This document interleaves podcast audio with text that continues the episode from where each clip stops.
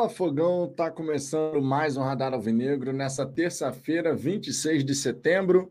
Cá estamos nós novamente para poder falar de Botafogo. Nessa resenha vamos falar de Campeonato Brasileiro, especialmente sobre o fiel da balança nesse mês de outubro. Um outubro que promete ser decisivo. Afinal de contas, quando chegarmos ao fim desse próximo mês, teremos a trigésima rodada finalizada. E aí, em novembro, o primeiro jogo do Botafogo será contra o Palmeiras, no estádio Newton Santos. Mas teremos o fiel da balança. Além do Botafogo ter que fazer a sua parte, claro, a gente vai ter que olhar os resultados do Red Bull Bragantino, que nesse mês de outubro vai encarar Palmeiras, Atlético Paranaense, Fluminense e Flamengo. Sem contar que já jogou contra o Grêmio, lá em Bragança Paulista, e venceu. Então, o Red Bull Bragantino pode sair desse mês de outubro como um perseguidor do Botafogo ou tendo prejudicado todo mundo aí que tenta alcançar o glorioso. Vale lembrar que o Braga está disputando, claro, o G4, fazendo um grande campeonato. O Botafogo, obviamente, vai precisar fazer sua parte. Vai ter pela frente nesse mês de outubro Goiás, Fluminense, América Mineiro, Atlético Paranaense, Fortaleza e Cuiabá. Fortaleza, que por sinal acabou de empatar por 1 a 1 na Neoquímica Arena diante da equipe do Corinthians. E que, de repente, avançando para a Copa Sul-Americana, pode enfrentar o Glorioso com uma equipe alternativa, já que vai estar na semana da decisão, da finalíssima. Por sinal, seria bacana demais o Fortaleza chegar na final da Copa Sul-Americana bons trabalhos, trabalhos que vão, são, são feitos com muita seriedade, merecem conquistas. E lá no Fortaleza, a gente tem que realmente reconhecer: os caras fazem um belo trabalho já faz algum tempo e vão chegando gradativamente cada vez mais longe, né? Voivoda faz realmente um trabalho muito bacana por lá. Vamos conversar sobre isso, claro, também trazer as últimas informações do dia, como por exemplo Diego Hernandes, liberado para a disputa do Pan-Americano. Ele não vem tendo muitas oportunidades com o Glorioso nesse momento e vai ter a chance de recuperar aí ritmo de jogo jogando a competição pan-americana pela seleção uruguaia. Sejam todos bem-vindos. Naturalmente, Ricardo Zambuja está on. Passa a palavra para ti, meu querido. Fique à vontade para fazer seus comentários iniciais.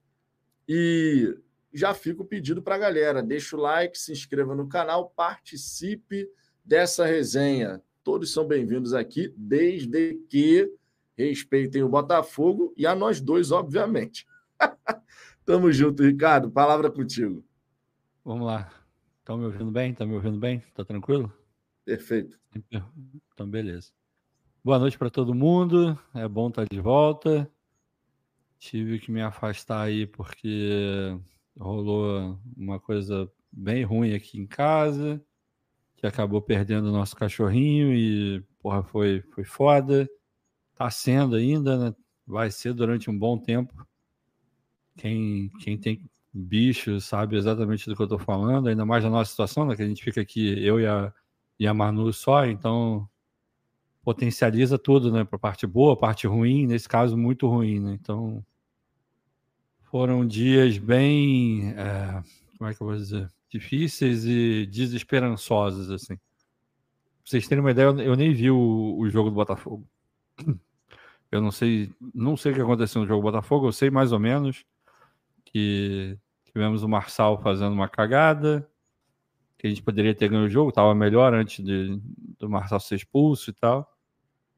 E que a gente toma um gol porque o de Plácido resolveu disputar no corpo com o Gil. Porra, o de Plácido disputar no corpo com o Gil. Não, na verdade, na verdade não foi com o Gil, não. Foi com. Não foi, não? Foi o Bidu. O Gil foi, foi quem Bidu? fez o gol dentro da grande área. Entendi. Pra vocês verem como eu não vi. Mas enfim. De Plácido, mais uma vez, escolhendo ir no corpo ao invés de tentar cortar a bola. É foda. Enfim, vamos, vamos seguir aqui. Tem. Não tem tanta coisa assim para falar, né? Por um, obviamente, por quase todos os lados foi ruim, é um motivo pelo qual eu fiquei fora, mas a única coisa boa é que, de fato, eu me distanciei bastante do Botafogo nesses últimos dias. eu acho que foi saudável, né? Porque acredito eu que o clima tenha ficado muito difícil, né? Uma galera extremamente pessimista, uma galera que. É...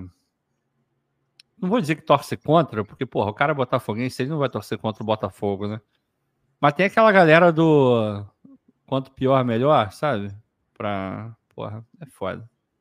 Mas a gente vai aprendendo, né? Acredito eu. Espero eu que a gente vai aprendendo com o tempo. Mas vamos lá, vamos, vamos falar de Botafogo. É bom, de novo, é bom estar de volta. E Fernando Lima já marcando presença lá de Campina Grande. Adoro Campina Grande. E obrigado. Quem, deixa eu ver aqui, é o. Caraca, rouba é, o, o, o, nome para tu falar rápido. É um nome bonito. É, é, é um nome bonito. Difícil, nome bonito. Pô, Zambus, meus sentimentos, estamos juntos, cara. Obrigado, Valdir, obrigado também. É, tem sido dias bem complicados, mas o tempo ajuda e, e não vai falhar com a gente, não. Daqui a um tempo a gente vai lembrar só da, da parte boa e vai, e vai esquecer esse finalzinho que foi ruim. Não, cara, eu nem quis mencionar esse tema porque, claro, cabe a você querer trazer isso né, publicamente. E, cara, certamente o tempo vai ajudar a curar, é. mas a lembrança vai ser eterna, não tem como não ser, porque. É verdade. Afinal de contas, ainda mais pelo que você falou, né? Aí nos Estados Unidos, vocês três, né? Você, Manu e o Harvey. Infelizmente, ele teve que partir, mas certamente durante o período que ele esteve aqui, cara, ele foi um anjo na vida de vocês e vocês na vida dele. E pode ter certeza que os cinco anos que vocês ficaram juntos aí, meu irmão, valeu por uma vida inteira para ele, porque certamente vocês foram pessoas abençoadas que entraram na vida do Harvey depois de tudo que ele já tinha passado, né? É verdade. Obrigado. Mas vamos embora, vamos embora, porque realmente o tempo cura. Essa é uma verdade que a gente aprende com a vida, né? Com o tempo, e é, é verdade isso. Fernando Lima, Campina Grande marcando presença, ansioso. Ansioso estamos todos nós, né? A gente, cada vez que a semana vai passando, ainda mais agora, nesse mês de, de setembro, assim, a gente teve pô, data FIFA, aí fica um tempão sem jogo do Botafogo, é, é complicado aqui. A galera desejando aqui os sentimentos ao, ao, Ricardo, né? O nosso glorioso Ronaldo, por exemplo. A Zamba, em primeiro lugar, Grande, nos Ronaldo. sentimentos. Obrigado. Em segundo lugar, você ter ficado afastado foi muito melhor para você. Coitado do Vitão. Cara, é, vou falar para você, Ricardo, o Jorjão aqui também, ó. Grande Jorjão, beijo. Enfim, a galera, todo mundo, o Ilan Heller aqui, todo mundo aqui, o Juscelino Valeu, também. Ilan, tamo junto. Presente. Valeu, Juscelino. É... Cara, parada que mais me irritou nesse, nesse período, depois desse resultado aí contra o, contra o Corinthians, foi a reação realmente da galera que acaba sendo muito 8 ou 80, né? Quando o Botafogo uhum. tá ganhando é o melhor time do planeta, não importa se jogou bem ou jogou mal, ganhou é o melhor time do planeta. E aí perdeu hum... sem zoeira, cara. Eu tive que ler aqui, Ricardo. E eu não hum. preciso falar o nome da, da, eu não preciso falar o nome da pessoa. Mas eu tive que ler aqui, cara. Pô, Botafogo é um time pequeno. Botafogo vai é. entregar. Botafogo. É. Meu irmão, eu tive que ler muita coisa aqui. É, eu tive a calma, eu, eu tive... a tranquilidade. Eu tive uma, um, uma amostra grátis hoje, porque eu, eu fui olhando o Twitter e tal. Eu, como eu falei, eu fiquei afastado 100%, assim, eu não olhei nada, nada, nada, nada. E aí eu fui ver hoje, parece que o Tite tá para fechar com o Flamengo, né? E aí os caras, caramba, o cara vai chegar agora e já vai ser campeão brasileiro. É, vão atropelar, meu Deus do céu. Caraca, cara, calma, porra. Os caras estão, sei lá o que, 12 ah, pontos na é frente é do Botafogo, né? 11 pontos. Vocês acham que. Pois é, 11 pontos. Você acha que o Botafogo é, vão, porra, tipo, só vai perder até o final do campeonato, os caras só vão ganhar? Calma, galera. Porra. Oh, sem contar, né, Ricardo, que ainda tem um detalhe. O Flamengo, nesse momento, ele está mais próximo de, de, ficar fora do G6 do que efetivamente chegar a algum pois lugar. Né? É, né? Pois é, então, assim, a, a, galera, a galera acaba sendo muito emocionada. Tem gente que não gosta quando eu falo assim, tá sendo muito emocionado. Mas, cara, no fim das contas, é o que acontece. A reação de alguns torcedores ela é muito emocionada, mas muita coisa. Se botar, foi o que eu falei, o resumo da ópera é: ganhou, jogou bem, jogou mal, não interessa, ganhou, tudo lindo, perfeito, melhor time do mundo. Perdeu, ninguém presta, ou mais especificamente o treinador, né? Porque agora ah, é. a gente já tem o alvo definido aí, que é o treinador, né? É, deixa eu ver aqui, ó. O Leandro Guedes, Tite é melhor que o Bruno Lage. Já tá sacramentado isso, já Marcelo batido pelo. Ah, mas, mas, mas, pô, vamos combinar. Eu acho o Tite melhor ah, que o Bruno Lage, pô. O Tite, no, em termos de clubes, o Tite realmente tem um currículo, ainda mais aqui conhecido do futebol brasileiro, ah, pô, que é, é recheado de conquistas. Não dá para falar que não. Não, o Tite Agora, é um baita, e o Bruno Lage ainda está começando a trajetória dele, né? Ainda tem não, muita coisa para construir. Não dá para comparar a carreira de um não, com o outro. Não dá. Porque o Tite é. já tem muito mais anos de estrada nesse, nesse mundo da bola aí do que o Bruno Lage, né? O Bruno Lage começou como profissional, treinador profissional há pouco tempo, né? O primeiro clube dele foi o Benfica, por exemplo. Efetivamente, é. né? O clube assim que você pode chegar e falar, ah, agora ele começou. Foi o Benfica. O primeiro trabalho dele que ele assume na metade, né, do, do campeonato já em janeiro da, da temporada lá em questão. Termina como campeão, depois o Wolverhampton, agora o Botafogo. Já o Tite não, meu irmão. O Tite já tem uma estrada aí gigantesca percorrida é. como treinador, muitas conquistas, né? Ainda mais falando em clubes, na seleção brasileira fez bons trabalhos de modo geral, mas o objetivo máximo, que foi a Copa do Mundo, falhou é. em ambas as oportunidades, né? Pois é. é. Ilan Heller, Tite decepcionante quando foi para o vestiário e deixou seus comandados chorando em campo. É, ali realmente não, não foi uma atitude bacana do Tite.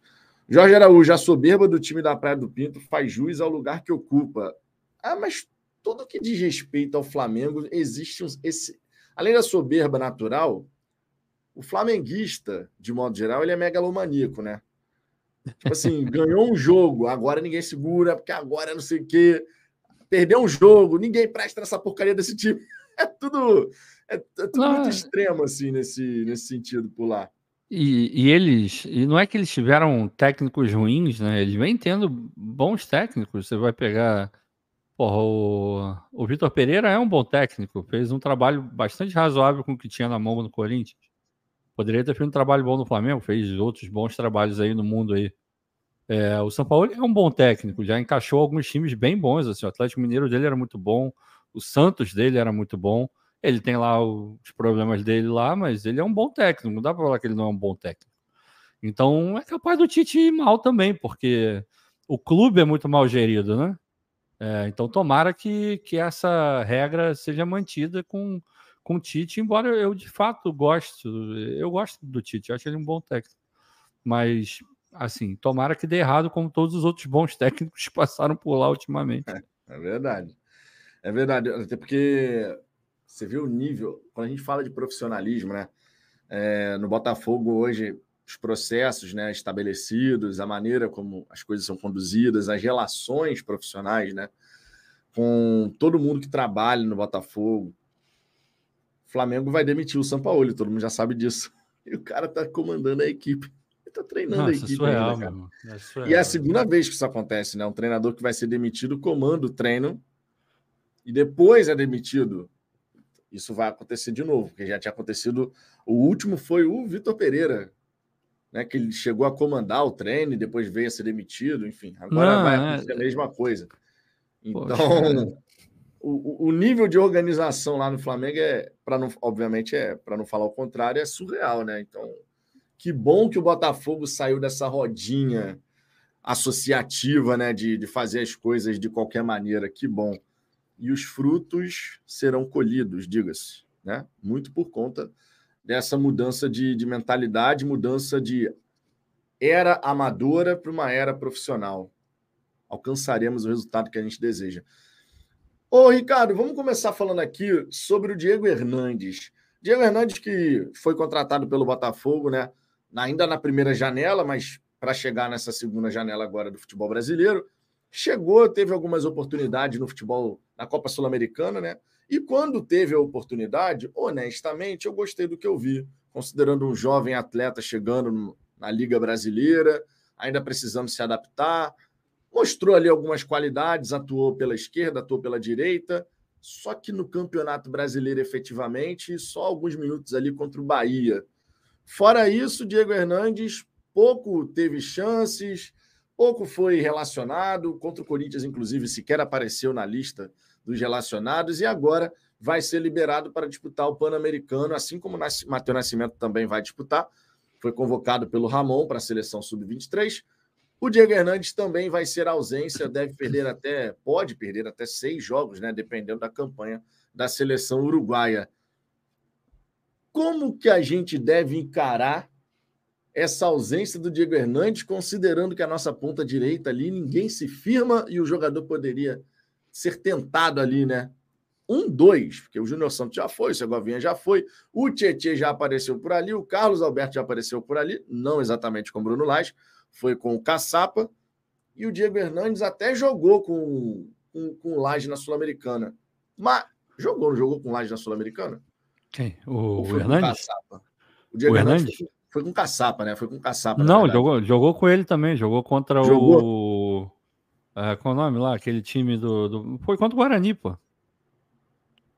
Ele foi titular contra o Guarani. E aí agora vai ficar ausente aí por conta do Pan-Americano. Ah, cara, é, eu, eu, sabia que você ia me perguntar sobre isso. Eu li é, à tarde sobre essa notícia aí. E eu, eu juro que eu, eu ainda não tenho uma posição definida assim. É, a princípio eu não gosto. Porque, porra, a gente não tem ninguém na direita. O moleque tem potencial. Nas vezes que entrou, não entrou mal. Não foi um destaque absoluto, mas não entrou mal, mostrou que tem qualidade. É, eu queria ver mais, assim, mas é aquela coisa também, a gente fica sempre meio preso, né? Porque a gente não acompanha o treinamento, de repente no treinamento o moleque está indo muito mal, de repente é, o acompanhamento psicológico que está sendo feito no Botafogo está detectando que ele ainda não está integrado num nível satisfatório. É, sem esse acompanhamento diário e relatórios e mais conversas é, diretas com, com o jogador, fica difícil a gente cobrar alguma coisa.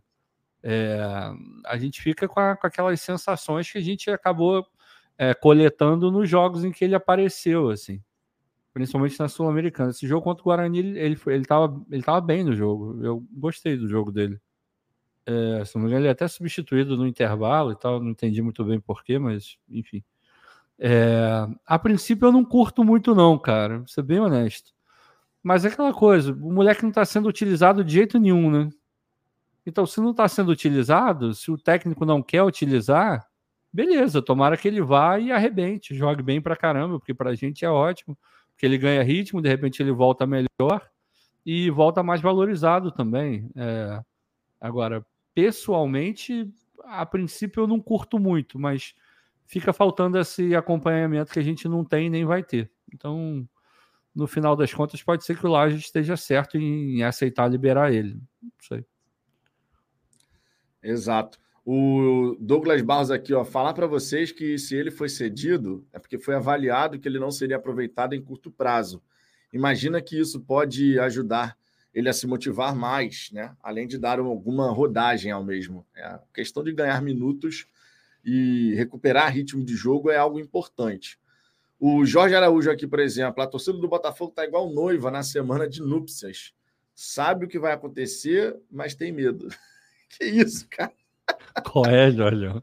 Que Porra, isso, me... cara? Me... Meteu essa aí mesmo? Meteu essa?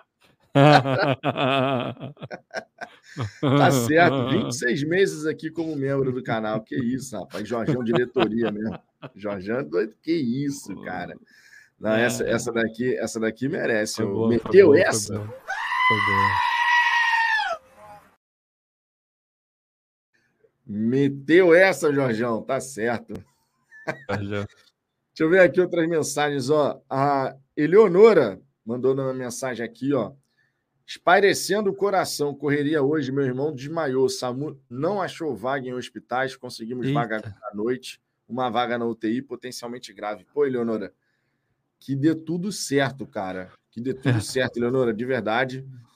É, tá na UTI, pelo menos agora, apesar da dificuldade, tá tendo a assistência necessária. Que, pô, fique tudo bem, cara. De verdade, que fique tudo bem.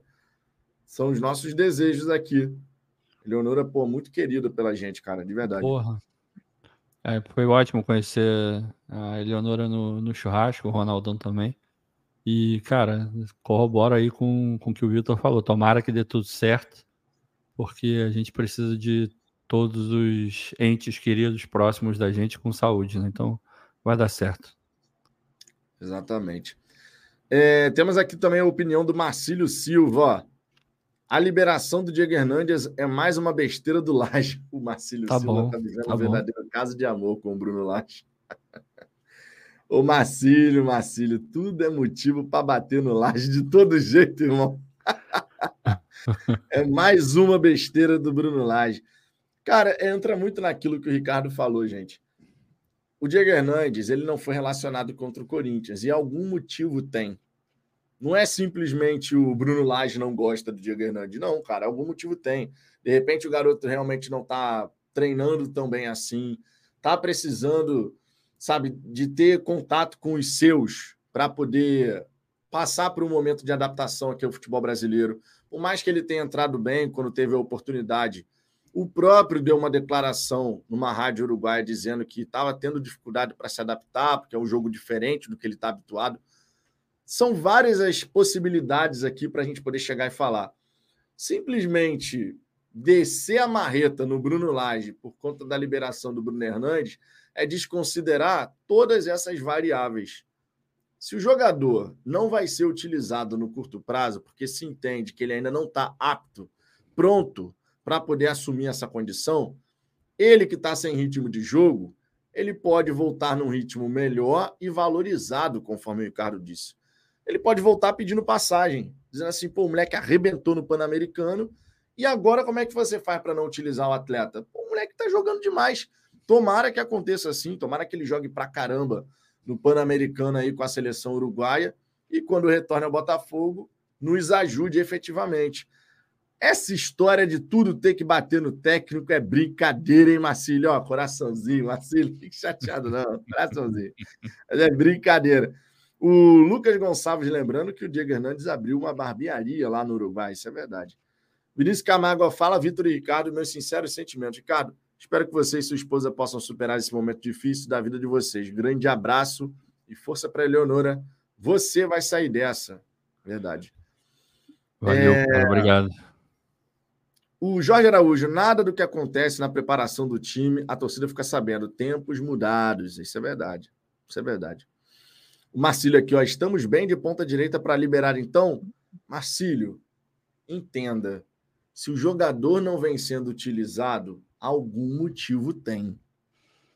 A gente pode não ter acesso à informação de que ah, o Diego Hernandes de repente não está treinando tão bem assim, ou o Diego Hernandes ainda não está no nível desejado para poder chegar e ser titular do Botafogo. São várias as possibilidades. O que eu estou levantando a bola aqui é que, pô, cara, fazer questão de atribuir toda a culpa do mundo ao Bruno Lage, eu acho que é equivocado. Você está no seu direito, claro, não tira o seu direito. Mas eu acho que é equivocado. O jogador não foi nem relacionado contra o Corinthians. Algum motivo tem, cara. Algum motivo não, fora, tem. E, Vitor, de repente, tem, desde a da época da contratação, já, já foi decidido, já tinham combinado que ele seria liberado. E a gente não sabe. É, porque vamos, vamos lembrar, o Uruguai acabou de ser campeão sub-20, campeão mundial sub-20. É, o Uruguai não é um, uma seleção que vai super disputar títulos mundiais no profissional, então para eles as categorias de base são muito, muito, muito importantes. Ainda mais um título pan-americano que é uma competição menor e de nível técnico inferior. Então, se eles ganharam o mundial, de repente eles podem ganhar isso também. Então, para eles é, um peso de ganhar um Pan-Americano é infinitamente superior ao nosso. Então, de repente, já havia um combinado de liberar o cara. A gente não sabe, o Botafogo não falou. É, é muito difícil, cara, é, opinar e dizer que está certo ou errado sem saber o contexto geral da coisa. É muito difícil. Isso é verdade. Olha o Fernando Lima aí virando membro aqui do canal. Fernando, muito obrigado. DDD e WhatsApp para falafogão@gmail.com. Dessa maneira eu posso te adicionar ao grupo do WhatsApp. Seja bem-vindo. A gente fica muito agradecido aí pelo seu apoio. Está sempre presente aqui nas nossas resenhas. Sempre presente, de verdade. Summers SM, se até o Tchê sendo estava sendo improvisado de ponta nos treinos, o Hernandes deve ser fraquinho mesmo. Não. Aí vamos com calma. calma. Relaxa. Aí vamos com calma. calma. O jogador tem potencial. Não é, não é demais lembrar que ele foi convocado para a seleção principal do Uruguai para suprir a ausência do Arrascaeta, quando o Arrascaeta esteve indisponível. Então ele tem potencial, mas ele está se adaptando a uma nova realidade. Uma coisa é você jogar no Montevideo Wanderers, outra bem diferente é você jogar no Botafogo. Então é um garoto que tem potencial, que já foi convocado para a seleção principal do Uruguai e que vai ter agora a oportunidade de jogar o Pan-Americano. Não vamos também trazer o a, colocar o Hernandes como um jogador fraco. Não, ele apenas está passando por um período de adaptação e isso faz parte naturalmente, né? Não vamos ignorar esse aspecto aqui para falar sobre o jogador. Lembrem-se que cada atleta tem seu tempo de maturação. Cada atleta tem seu tempo de maturação. Tem jogador com 17, 18 anos que arrebenta. Hoje, por exemplo, eu estava vendo Mallorca e Barcelona. Irmão, tem um moleque de 16 anos, titular do Barcelona. 16 anos, jogando na ponta direita. Moleque rabiscando para lá e para cá. Parece que tem potencial para se desenvolver e se tornar um grande atleta. Tem outros jogadores de 16 anos que nem pensa em jogar no profissional. Por quê? Porque não tem capacidade ainda. Então, cada jogador é um jogador. Nem todo atleta vai sair arrebentando com 18, 19, 20 anos. Vai ter jogador que vai demorar um pouco mais. Aos 22, 23 começa realmente a aparecer o futebol. São vários os exemplos para um lado e para o outro, inclusive, né, Ricardo? Não é, cara. Enfim, é chovendo molhado, né? A gente vive falando aqui. É, essas análises apressadas, é, superficiais, imediatistas. É porque eu entendo até o porquê dessa coisa mais imediatista, uma vez que ele chega durante uma janela onde claramente existia uma, é, uma busca e, e, uma necessidade de um ponta ali pela direita. A gente precisava, todo mundo sabia. A gente tentou o Rojas, acabou que ele preferiu para o Corinthians. O Botafogo não fez tanta força no final e está se comprovando acertado, se machucou de novo mais uma, acho que é a segunda ou terceira contusão dele desde que chegou no Corinthians e ganhando uma fábula de dinheiro. O Botafogo tentou é, preencher essa lacuna que, que a gente tem e continua tendo. Aí, quando traz o Hernandes, e ele podendo jogar por ali também, na cabeça do torcedor, fala: porra, ele veio para ser a solução, mas ele não veio para ser a solução. O Hernandes não veio para ser o cara para botar a camisa e assumir a ponta direita do Botafogo. Não é, agora. É, muito, né? é pois é, é muito mais uma coisa médio e longo prazo, de repente desenvolver para o ano que vem para uma Libertadores, ou até mesmo daqui a um ano, um ano e meio, sabe? É, é, sugiro a vocês que pesquisem um pouco como as coisas acontecem lá no Brighton, da, da Premier League, porque tem muitas semelhanças com o Botafogo. Eles fazem isso também. Eles contratam um moleque, mas não para ele jogar hoje para ele jogar daqui a seis meses, daqui a um ano, desenvolver, desenvolvendo dia após dia, se acostumando com o país, com a equipe, com o modo do treinador de pensar futebol. É, a, a, gente não pode esquecer, tudo bem que na segunda janela a nossa cabeça já estava mais voltada para o título, mas a, a, a, formatação desse elenco ela é feita é, de forma é, maior e mais abrangente com o objetivo de Libertadores, não é para ser campeão brasileiro acabou que eles fizeram um trabalho excepcional. É, o Botafogo não montou um time. Se você, no começo do campeonato, falasse, ó, temos que montar um elenco para ser campeão brasileiro, para sermos campeões brasileiros. Não seria esse elenco que a gente pensaria. A gente fala, pô, tá faltando uma qualidade aí, tá faltando gente em algumas posições de nível mais alto. Mas mesmo assim, por conta do trabalho absurdo que esses caras estão fazendo, com, com o elenco de disputar Libertadores, a gente está para ser campeão brasileiro. É, o Hernandes ele entra nesse pacote todo, é futuro, médio e longo prazo. De repente, se der certo agora, ótimo. Se não der, beleza. A gente tem ali a, o Júnior Santos, tem, sei lá, mais tinha o Sauer até outro dia. É, a partir de um determinado momento, acho que a saída do Sauer o, o, o Laje não estava nem contando mais e estava sendo utilizado, mas aí chega uma proposta que para o jogador era muito boa e ele acaba saindo. De repente, se o Sauer tivesse lá, ele seria titular hoje, não sei. Foi o cara que com Laje ali rendeu um pouco ali na, na ponta direita e trouxe é, essa coisa de um cara mais construtor, que é algo que o Bruno Laje tem, tem buscado mais no time dele. Enfim, a gente tem que parar com essa coisa de ser imediatista. O Hernandes ele não veio para resolver o nosso problema agora. Todos nós sabemos disso e, e cobrar ele como se ele tivesse chegado para resolver é injusto com o jogador. Ninguém obrigou é, o Botafogo a ir lá e pegar o cara. Não é culpa dele. Ele tá, se ele está se dedicando no treinamento, se ele não está fazendo besteira fora de campo e a coisa não está rolando, é, é porque falta ainda essa coisa de se integrar. Então tem que dar tempo para ele, pô. É tão simples quanto isso.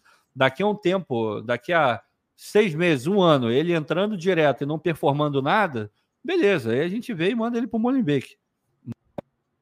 Mas por hora, não tem como virar e falar, pô, ele é um, um bagre, ele é horroroso. Porra, não tem como fazer isso. Né? Exato. O Luiz Gustavo, olha o Asa de volta. Boa noite a todos. Bora, fogão. Tamo junto, Luiz. Valeu, Luiz. Tamo Luiz, junto. Membro aqui do canal também. O Leontino Costa, discordo, Ricardo Diego Hernandes veio para jogar e devia estar jogando. O Júnior Santos joga, é, joga não entra em campo, joga não entra em campo. Cara, o Diego Hernandes ele veio como uma aposta para o futuro. É, Por mais que o Diego é. Hernandes não tenha 19 anos, 18 anos, mas ele não veio para ser o titular agora. Não vamos criar um cenário que não existe. O Diego Hernandes não foi contratado para ser titularaço do Botafogo. Não era não esse foi. o papel esperado dele. O papel que a gente esperava para o Diego Hernandes é entrar gradativamente, ir se ambientando ao futebol brasileiro. Porque, repito, uma coisa é você jogar no Montevideo Wanderers. Ele era o cara do Montevideo Wanderers, mas isso perto de jogar no Botafogo é nada. Com todo respeito ao Montevideo Wanderers, é um time pequeno, sem pressão no Uruguai, e ele vem para o Botafogo pô, simplesmente disputando o título do Campeonato Brasileiro, que é o torneio nacional mais difícil aqui do nosso continente sul-americano. Então, irmão, não tem essa história que ah, a gente pensou um jogador do Montevideo Andres para ser o titularaço de cara da nossa lateral direita, né? da nossa ponta direita. Honestamente, não foi esse o objetivo do Botafogo. Rony Marques, quantos anos o Diego Hernandes tem? 15, 13? Ele tem 23, não está preparado, jura? Vida de jogador de futebol é curta, quem sabe, sabe, não rolar essa conversa. Rony, cada atleta tem um tempo de maturação diferente. Não dá para a gente achar, gente, que é a mesma coisa. Você jogar no Montevideo Andres, no Campeonato Uruguaio, e você simplesmente chegar no Botafogo e ter a obrigação de ser titular da ponta direita. Poderia ser o caso dele chegar aqui e sair arrebentando? Poderia, mas não foi. Isso não significa dizer que ele é mau jogador. O Douglas, inclusive, trouxe aí no chat. O Arrascaeta demorou dois anos para acontecer no Cruzeiro. Dois anos para. Aí você pensa, pô, como pode o Arrascaeta, que joga tudo que ele joga, demorou dois anos para acontecer de fato no Cruzeiro e se tornar um cara muito destacado? Pois é, acontece. Acontece. Você tem que dar tempo ao tempo para o cara maturar. É a mesma coisa agora também o Mateu Ponte lateral direito. Ele ainda não teve tantas oportunidades. Jogou na Sul-Americana ali um pouquinho e tal, mas não teve ainda oportunidade de sequência e tal. Significa dizer que é mau jogador? Não, significa dizer que ele ainda não está pronto para assumir a titularidade do Botafogo. Ele pode vir a ser testado, já que o Di Plácido andou vacilando? Pode, mas é mais provável, honestamente. A gente até viu o tal do Bastos cair por ali, que é um cara mais rodado, mais experiente, do que você chegar no momento de intensa pressão, onde a gente está chegando na hora decisiva do Campeonato Brasileiro, você simplesmente colocar um garoto de 20 anos e falar assim: ó, vai lá e dá conta do recado, meu filho. Agora é contigo. O que, que vai acontecer se, por exemplo, o Mateu Ponte joga e a gente toma um gol por conta do Mateu Ponte? Vão falar que o Bruno Lage é responsável de confiar a lateral direito a um garoto de 20 anos que não está adaptado. Vão queimar provavelmente o jogador, dizendo: ah, então não joga nada esse uruguaio. Foi campeão mundial sub-20 pela seleção do Uruguai, mas uma coisa é isso, outra coisa é jogar no Botafogo. Muita calma nessa hora, muita calma nessa hora. Repito uma coisa que já falei aqui: ou a gente confia no trabalho do scout, ou a gente não confia. O scout do Botafogo olhou esses garotos e falou: tem potencial para serem desenvolvidos. Não significa dizer que chegariam aqui já para jogar. Existe uma grande diferença de uma coisa para outra, né? Quer comentar alguma coisa em cima disso, Ricardo? Nada a acrescentar. É só a gente ser paciente e enxergar a realidade dos fatos. A realidade é que nenhum desses caras é, foram contratados para chegar aqui e resolver. O Segovia não foi para isso, o Hernandes não foi para isso, o Mateu Ponte não foi para isso, o Adamo também não foi para isso. Se der super certo, como o Segovinha já, já se apresentou bem em alguns jogos, ótimo, excelente, todo mundo vai comemorar. É, você pega um atalho ali, mesmo que momentâneo, e tá tudo certo. Mas mesmo, e, e é complicado isso, porque mesmo se o. Digamos que o Matheus Ponte entre e arrebente em dois, três jogos seguidos. Nada impede, e seria absolutamente normal, que no quarto ele fosse mal. E no quinto ele fosse mal. Porque esses caras são, são jovens, e jovens é, estão suscetíveis a esse tipo de, de oscilação o Segovia foi importante em, em, alguns jogos e foi muito mal em outros. É, é assim, infelizmente, é, é, esse, o fato da gente estar disputando a liderança do Campeonato Brasileiro, na verdade, o Campeonato Brasileiro ser campeão do, do Brasil, é, mexeu muito com a cabeça do torcedor, sabe? É, e, e, isso tirou um pouco da, da, daquela noção de realidade das coisas, sabe? E, enfim, é, tem uma galera que precisa botar um pouco a cabeça no lugar e, e ver que uma coisa é uma coisa e outra coisa é outra coisa, como diria o poeta, né? Tem jogadores que chegam para botar a camisa e resolver, Diego Costa, e tem jogadores que chegam para se resolver, ótimo, mas a gente espera que ele resolva daqui a pouco. Todos esses que eu acabei de falar, Segovinha, Hernandes e por aí vai. Marcílio Silva, então você aprova a liberação de Hernandes, Vitão? Eu vou na mesma linha do Ricardo. Num primeiro momento, eu não gosto tanto da ideia. Agora, eu não posso deixar de falar. Se a liberação está acontecendo, é porque internamente se chegou à conclusão de que ele ainda não está apto para assumir um papel de mais protagonismo no Botafogo. Nesse cenário, a liberação dele faz sentido. Se a avaliação interna foi o Hernandes ainda não está pronto para assumir esse papel de protagonista Vamos liberar para ele poder jogar, voltar a ter ritmo de jogo, se valorizar e, quem sabe, chegar ao Botafogo depois novamente, né, retornando, numa outra condição. Hoje, dentro do Botafogo, as coisas acontecem de forma pensada. Acontecem por um motivo. A liberação de um atleta para uma competição acontece por um motivo. Se o Hernandes estivesse nos planos de utilização de curtíssimo prazo, entendido que ele é pronto para ser titular da ponta direita, ainda mais no momento que o Botafogo não tem o tal ponta direita titularaço, provavelmente o Botafogo entraria em contato com a Confederação Uruguai e falaria: pô, cara, eu vou utilizar o atleta, a gente está num momento importantíssimo. Teria um diálogo. Se dentro do Botafogo entenderam que, olha, vamos liberar porque vai ser o melhor para ele e para a gente. Valoriza um ativo, o atleta não vai sendo utilizado, ele vai poder voltar a ter ritmo de jogo e pode voltar com uma rodagem, uma experiência um pouco maior. Então, sim, nesse cenário vai ter o meu apoio.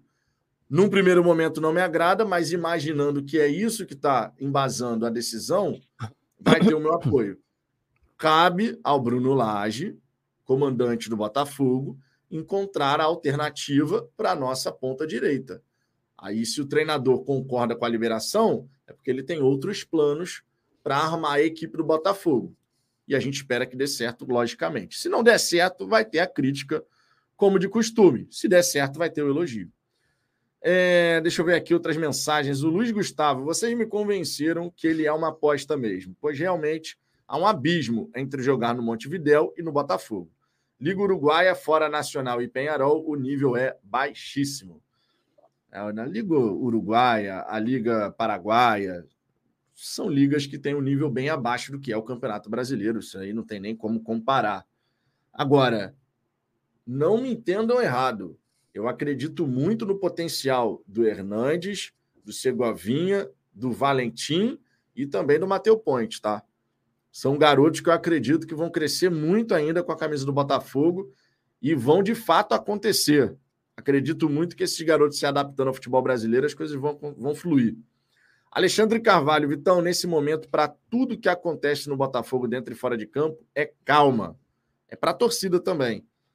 Calma é extremamente necessário no momento que a gente está atravessando. E por falar em calma, Ricardo, segunda-feira, Botafogo e Goiás. Isso depois da gente ter observado a rodada durante todo o fim de semana, né?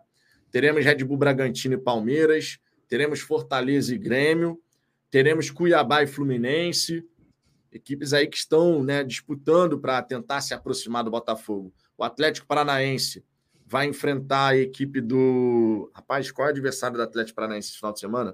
O Flamengo enfrenta o Bahia e o Atlético Paranaense, deixa eu olhar aqui na lista de partidas. O Atlético Paranaense vai enfrentar o Curitiba. É, favoritaço nesse clássico é, aí no Pereira, né? Podemos imaginar algumas vitórias, mas também, por que não, alguns tropeços? O Fluminense, por exemplo, deve ir com uma equipe alternativa diante do Cuiabá. Cuiabá que está precisando voltar a vencer no campeonato. O Palmeiras também deve ir com uma equipe alternativa diante do Red Bull Bragantino. O Fortaleza deve ir com uma equipe alternativa diante do Grêmio, mas o Grêmio fora de casa não costuma arrumar nada. Mas vai ter uma boa oportunidade aí com o Fortaleza focado na decisão da semifinal da Copa Sul-Americana. Calma é uma palavra-chave para o Botafogo nesse momento, porque independente dos resultados que acontecerem nessas partidas, na segunda a gente tem que ter sabedoria para enfrentar um adversário que, com toda certeza, vem para jogar fechadinho para dar aquela espetada no contra-ataque. E aí entra aquilo, né? Não pode nem pensar em tomar gol, porque vai dificultar mais ainda a nossa vida. E se fizer um golzinho no começo, aí a coisa fica maravilhosa, né? Não, pois é. Eu acredito que algumas pessoas aqui viram o jogo do Palmeiras contra o Goiás, viram que foi bem complicado. O Palmeiras é beneficiado numa expulsão que, a meu ver, é bastante discutível do jogador do Goiás, pelo segundo amarelo. Primeiro não, primeiro é indiscutível, mas o segundo amarelo teria juiz que não daria aquele amarelo. Achei bastante discutível. E eles porra, fazem uma pichotada no final do jogo e o Palmeiras ganha o jogo de 1 a 0 mas sofreu, era só chuveirinho na área. O time do Goiás se defende bem. O contra-ataque é horrível. Poderiam ter ganho do Palmeiras, que o Palmeiras deu espaço para isso, mas era muito ruim. É, eles não conseguiam concatenar jogada, era um negócio pavoroso. Assim, o contra-ataque do, do Goiás é muito ruim, muito ruim mesmo, pelo menos foi naquele dia. Agora, a zaga, eles sustentam ali, cara. Então, é, é, mais um jogo onde o Botafogo vai precisar ter paciência. E se a gente conseguir fazer um gol cedo, melhor, porque aí você desarma uma série de coisas que, é, que já, já foram pensadas pelo, pelo time do Goiás. E a torcida vai vir mais é, para cima, o ambiente fica melhor. Então, obviamente, isso facilitaria demais. Mas, assim, o que a gente consegue projetar é um jogo bem chato, cara, bem complicado mesmo. Aquele de rodar a bola, tentar achar o espaço, tentar ser o mais efetivo possível, porque eu não imagino várias e várias chances para o Botafogo. É paciência, dentro e fora de campo. A torcida também vai precisar ter muita paciência, assim. Porque, de novo, não é querer ensinar ninguém a torcer, mas existem algumas coisas que são inteligentes e outras que não são inteligentes. No momento de pressão que a gente está vivendo, se a gente não faz o gol com 15, 20 minutos do primeiro tempo e a torcida começa a, a transparecer ansiedade, a botar para fora é, num, num, passe que era mais é, esticado, o cara dá mais curto, e a torcida demonstra a insatisfação com aquilo, a impaciência com aquilo, tudo isso vai se refletir dentro do campo. E num jogo como esse, cara, tudo que a gente menos precisa é de um time afobado, de um time correndo. Porque, assim, pensem no seguinte: esses caras já sabem que eles têm que ganhar esse jogo. Todo jogador do Botafogo sabe que é obrigação ganhar esse jogo. Então, essa pressão já está neles.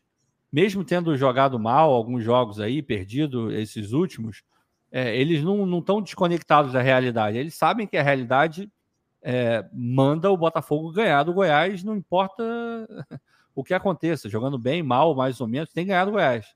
Não pode. Um time que quer ser campeão e manter a vantagem tem que ganhar do Goiás, não tem outro resultado. Qualquer outro resultado é, é tenebroso para o Botafogo.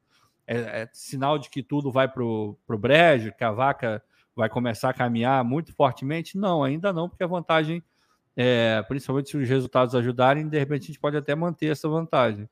Mas, irmão, não tem, é inconcebível um time com a vantagem que o Botafogo tem, com o time que o Botafogo tem, jogando em casa e com a aspiração que tem no campeonato, não ganhar do Goiás, tem que ganhar.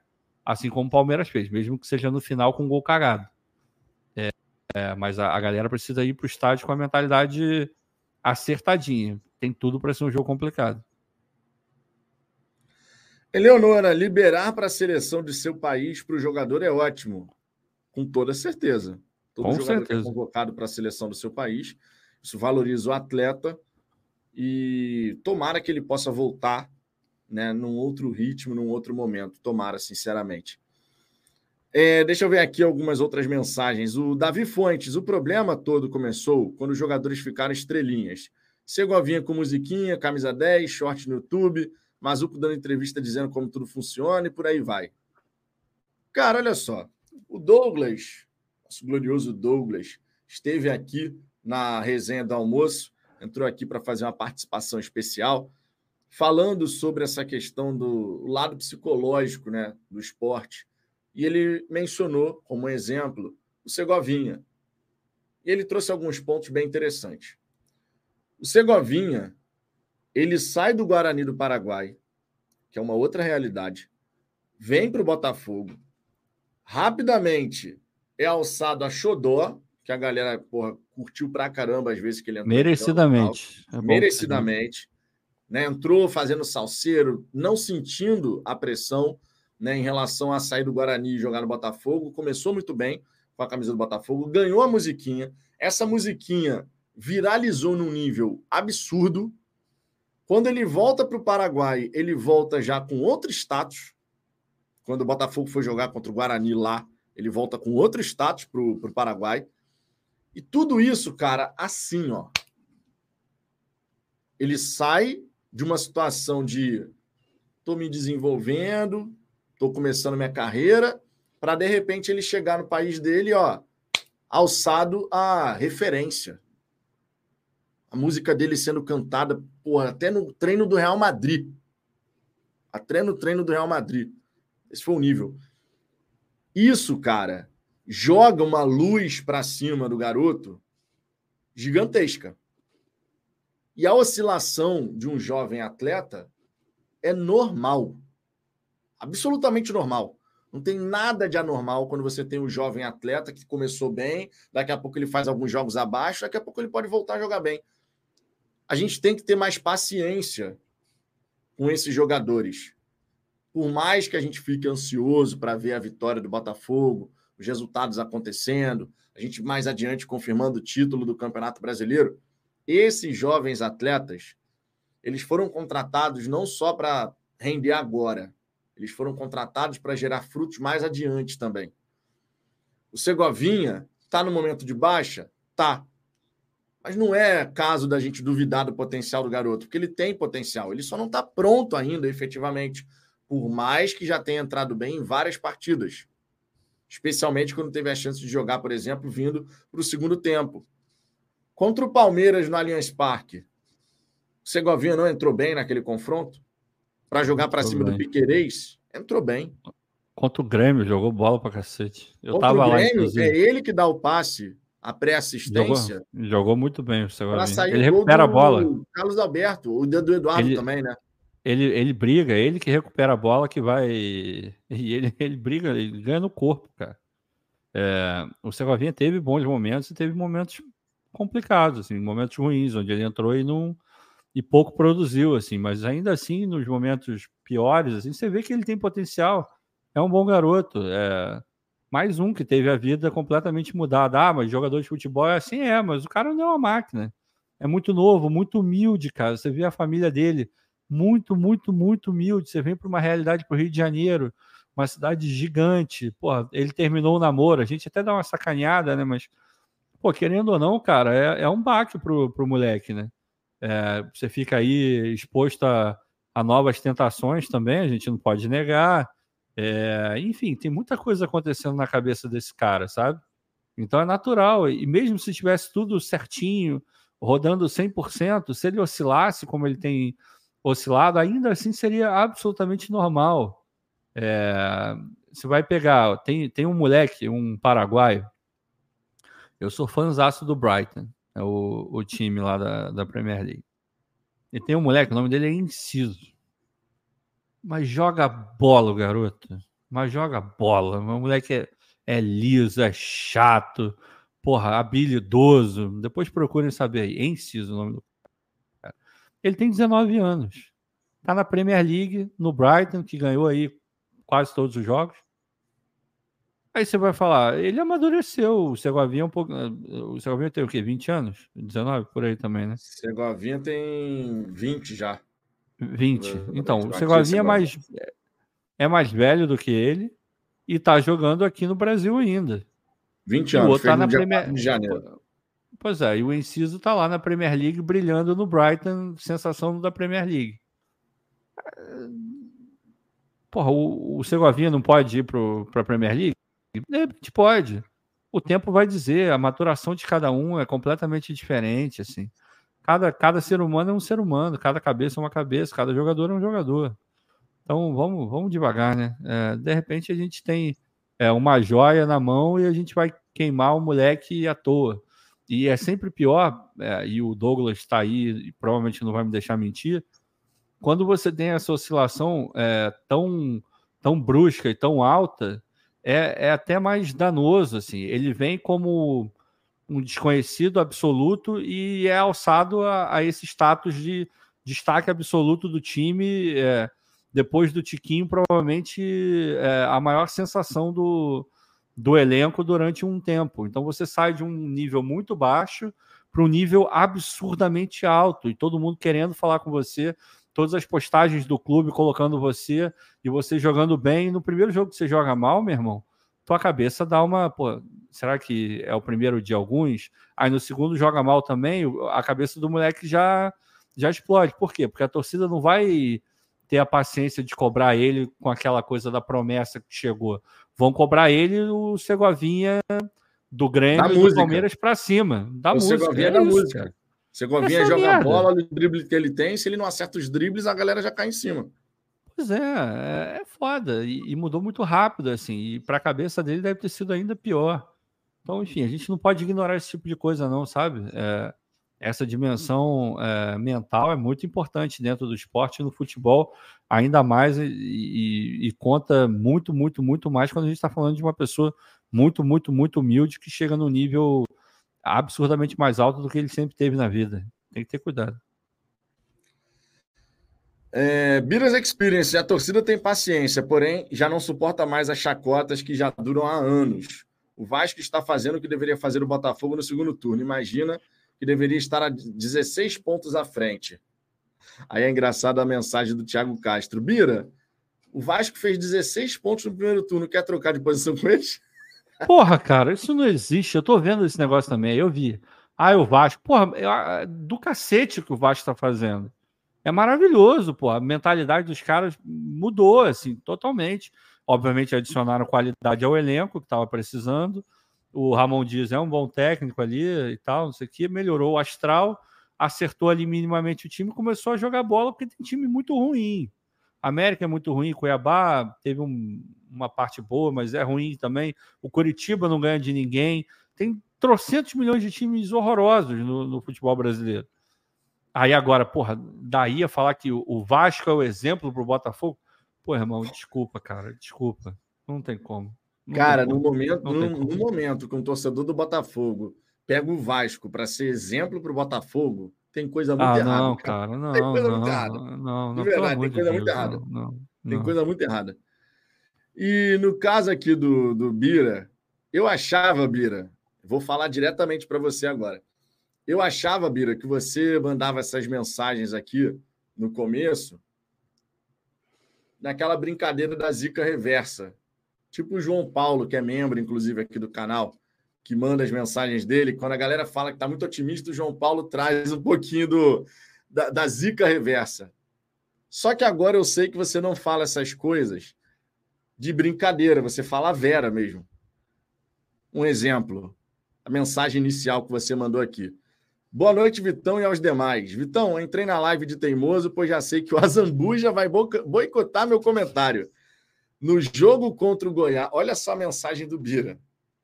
E eu vou ler, cara, só porque isso é uma coisa que eu não consigo entender. O botafoguense que vive o Botafogo dessa maneira. No jogo contra o Goiás será o enterro do Brasileirão. Pode anotar aí, realista. Bira, você está no direito de ser assim como você é, de enxergar a realidade do Botafogo da maneira como você enxerga. Mas só me resta dizer, eu lamento profundamente que você enxergue vivo o Botafogo dessa forma.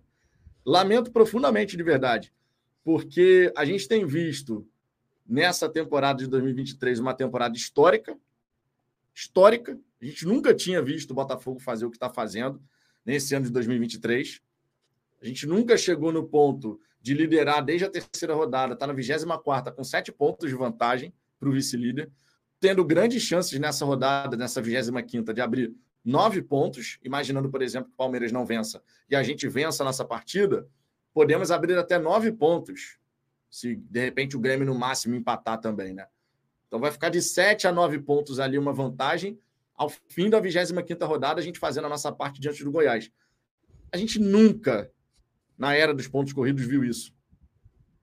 Contudo, a gente vê Botafoguense tratando o Botafogo dessa maneira. Eu não consigo entender. Não vou jamais tirar o direito de ninguém de viver o Botafogo assim, mas eu lamento profundamente, porque num ano histórico para a gente, a gente vê tamanho pessimismo travestido de realismo para tentar puxar para baixo o Botafogo. Então, Bira, de verdade, e agora estou sendo muito sincero, esse tipo de mensagem eu não vou ficar lendo aqui. Você pode escrever trocentas vezes que eu não vou ler. Eu trouxe agora só para passar esse recado para você. Eu achava que você brincava com essa coisa da zica, zica reversa e tal. Agora, esse tipo de discurso que puxa o Botafogo para baixo, que é diferente de uma crítica, de uma cobrança, é o discurso que faz questão de jogar o Botafogo para baixo. Aqui no Fala Fogão, esse tipo de discurso não vai ser lido e, pelo contrário, vai ser combatido. Porque essa mentalidade ela tem que mudar. A mentalidade de puxar o Botafogo para baixo, travestido de realismo, ela tem que mudar. Então, passado o recado, tá? Críticas eu leio, cobrança eu leio, problema zero. Discurso que puxa o Botafogo para baixo, não mais. Discurso que coloca o Botafogo no lugar que não, não é o lugar do Botafogo, não mais. E, sinceramente, é assim que vai ser, porque, cara, é muito chato, vou falar para vocês, é muito chato. A gente está vivendo a temporada que a gente está vivendo, e ainda assim ter torcedor que, meu irmão, parece que tá, torce contra aí vai falar que é realista. Pô, meu irmão, tu simplesmente está falando a Vera, a Vera, que contra o Goiás vai ser o enterro do brasileiro. Que botafoguense é você, Bira? Me desculpe, cara, mas isso não é a postura de um, de um torcedor do Botafogo que a gente espera, um cara que quer ser campeão. As críticas a gente consegue entender. O botafoguense que depois de uma derrota desce a lenha, critica, reclama, eu consigo entender perfeitamente. Agora, esse discurso que eu esperaria escutar ou ler de um rival, aí não, sinceramente, aí não.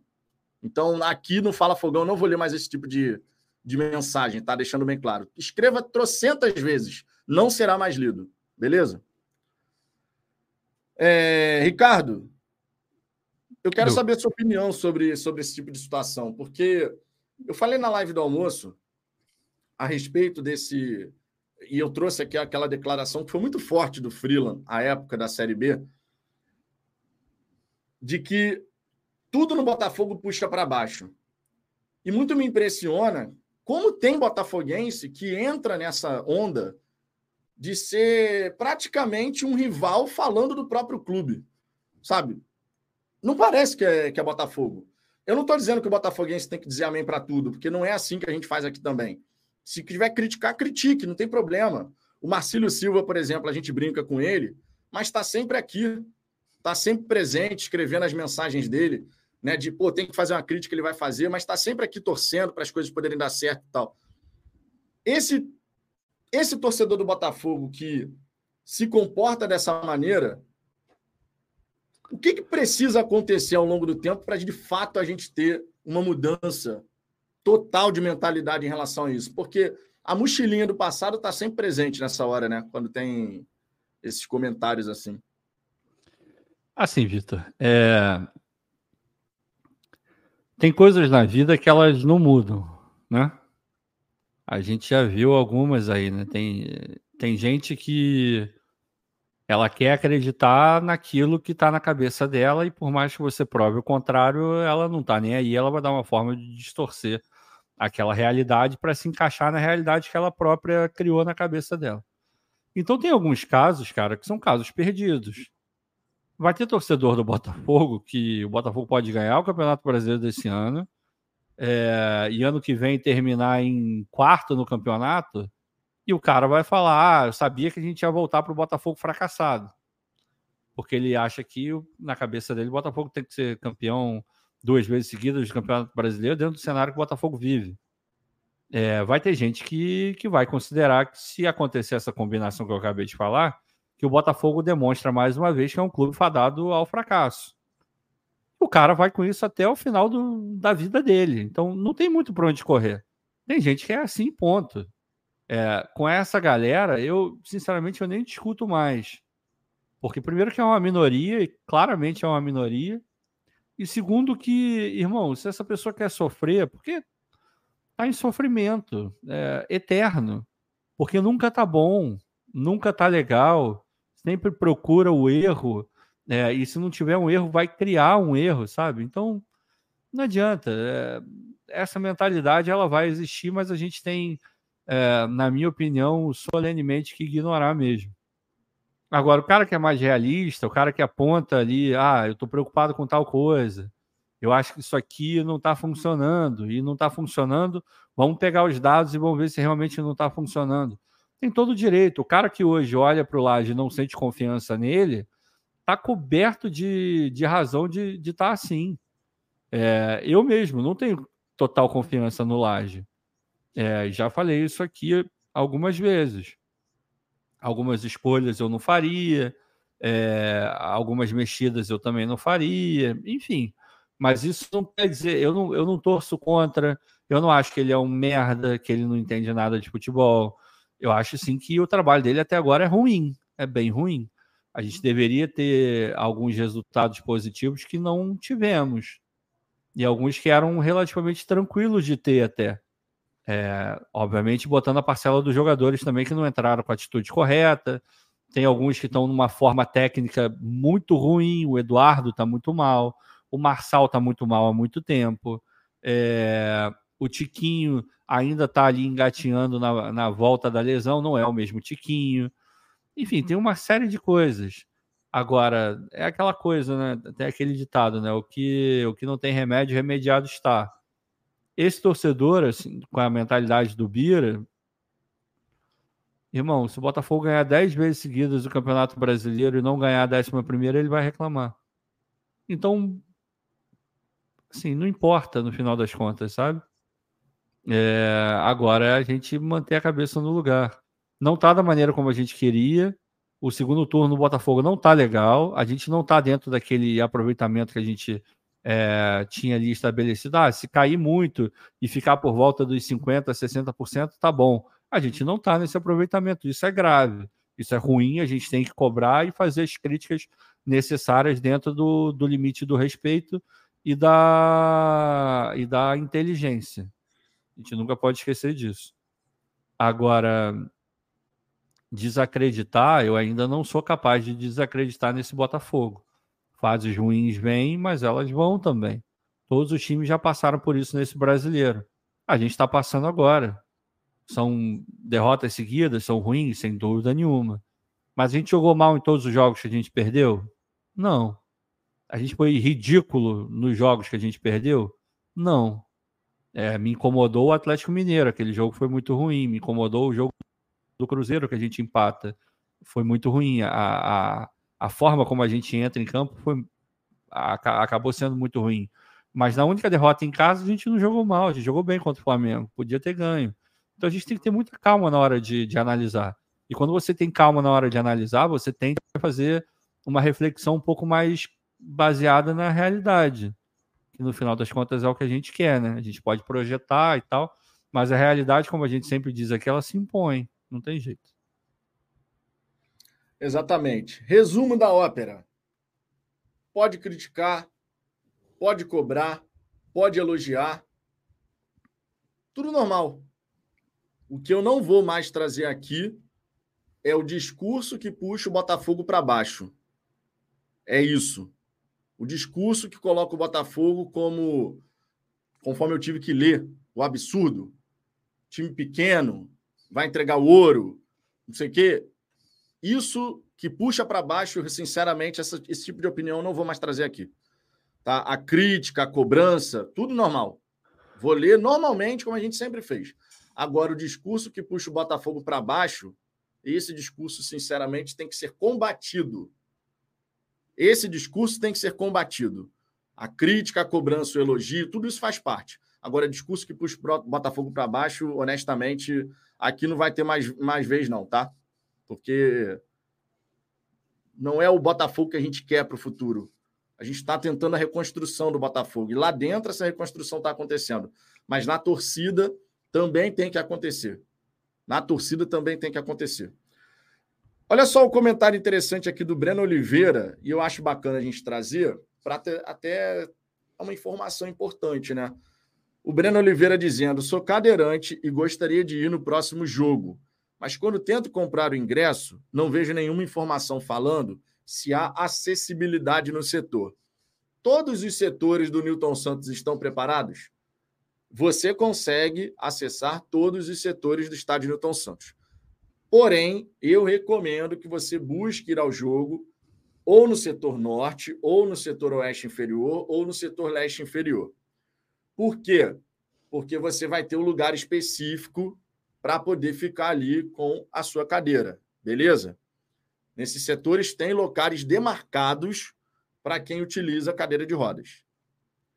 Setores superiores, você não vai ter um bom acesso.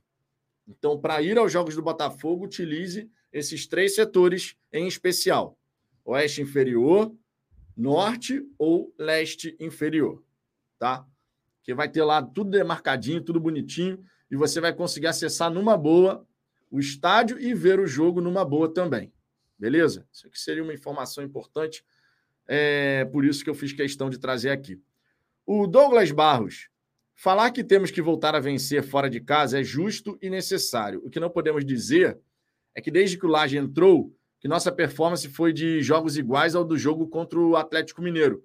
Foi o que o Ricardo pontuou aqui. Nós, de fato, tivemos jogos fora de casa que ficamos muito abaixo.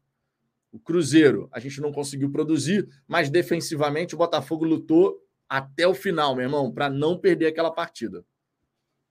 Contra o Atlético Mineiro, ofensivamente erramos muito, novamente, e a coincidência desses dois jogos é que foram dois jogos com campos muito ruins para se trocar passes da maneira como o Botafogo gosta de fazer, inclusive passes rápidos. Mas defensivamente, o Botafogo acabou vacilando não fez pressão no portador da bola, deu tempo e espaço para o Pedrinho, que encontrou o Paulinho. Contra o Santos, o Botafogo fez um jogo onde a gente tinha posse de bola, a gente foi meio que levando o jogo, porque o Santos não estava até então apresentando grande dificuldade para a gente, só que em dois vacilos tomamos os gols, aí acordou, quando acordou decidiu jogar. E quando decidiu jogar, os 15 minutos que decidiu jogar de fato, o time foi lá, empatou e quase virou teria que ter um tido, teria que ter tido um comportamento diferente ao longo daquela partida. Contra o São Paulo, o Botafogo teve uma postura super bacana fora de casa. Super bacana mesmo. Jogou no campo do adversário, gerou dificuldade, conseguiu ter duas grandes chances, chances claríssimas frente a frente com o goleiro, mas não, não aproveitamos. Contra o Corinthians não é parâmetro, porque até os 20 a gente estava muito bem no jogo, Já tínhamos finalizado cinco vezes contra uma do Corinthians. Estávamos conseguindo trocar passes, nos defender bem. Aí vem a expulsão do Marçal, que muda completamente a configuração da partida. Eu acredito que a gente vai voltar a vencer fora de casa. Eu acredito que o time vai voltar a vencer fora de casa. Nenhuma má fase é eterna e nenhuma boa fase também é eterna. A gente conseguiu prolongar uma, um bom momento até a 21 primeira rodada. E por isso a gente acumulou uma gordura. Mas a gente vai voltar a vencer. O mais importante agora é virar a chave. As derrotas têm que ficar para trás. A gente tem que virar a chave para voltar a vencer. E o jogo contra o Goiás nesse quesito é absolutamente estratégico. Outubro é um mês decisivo no Campeonato Brasileiro. A gente pode chegar ao fim do mês de outubro, quando bater a trigésima rodada. Novembro abre já contra o Palmeiras no Newton Santos. A gente pode chegar no fim do mês de outubro com uma mão e meia na taça. Desde que a gente faça a nossa parte em casa e fora também, né? Consiga somar pontos importantíssimos aí nessa corrida. Por falar em mês de outubro, Ricardo, queria trazer aqui justamente essa questão do fiel da balança. O Botafogo no mês de outubro vai ter Goiás, Fluminense, América Mineiro, Atlético Paranaense, Fortaleza e Cuiabá. O Red Bull Bragantino, que hoje é terceiro colocado, vai ter pela frente pelo menos quatro equipes que já estão no G6. Atlético Paranaense, Palmeiras, Flamengo, não está no G6, está na sétima colocação, mas está ali com a mesma pontuação do Atlético Paranaense nesse momento. E também vai enfrentar a equipe do Fluminense fiel da balança. E aí eu te pergunto, Ricardo, você olhando o campeonato que cada uma das equipes está fazendo, e claro, considerando as competições em paralelo que ainda tem para Fluminense, Palmeiras, por exemplo, né? Desse grupo aí. O Red Bull Bragantino, imaginando de repente que eles vençam todos esses confrontos, venceu o Flamengo, uhum. venceu o Fluminense, venceu o Palmeiras e venceu o Atlético Paranaense. Ele se coloca como um perseguidor do Botafogo. Você prefere uma situação de ter o Red Bull Bragantino como perseguidor ou de repente que ele consiga aí estragar a vida de todo mundo, mas dele próprio, empatando a maioria desses confrontos? Ah, não, pô, não tem nem dúvida, assim. É, o, o Red Bull pode ser perseguidor do Botafogo? Pô, se ele ganhar de todos esses que você falou, não só pode, como vai ser. É, é, é uma coisa meio óbvia, assim, porque ah, vai ter alguém que vai falar de ah, é o peso da camisa, eles não têm torcida. Meu irmão, se você ganha de Palmeiras, Fluminense, Flamengo, é, sei lá mais quem que você falou aí, é, Grêmio, né? Não sei, acho que foi isso que você falou. Né? É Fluminense, Flamengo, Atlético Paranaense Palmeiras. Meu irmão, se eles ganham de todos esses, pô, por que, que eles não podem ganhar o título? Podem ganhar, podem disputar, claro que pode. Aí não entra camisa, aí não entra nada. Entra bola na rede e três pontos na conta. O que eu espero é que eles ganhem alguns jogos chave. Assim. Eu, espero muito que eles ganhem do Palmeiras agora. É, de repente arruma um empate ali com o Fluminense, sabe? Eu não quero que eles ganhem todo mundo, porque aí você quando você torce para isso, você é, ali automaticamente está pressupondo que o Botafogo também vai ganhar muitos jogos, né?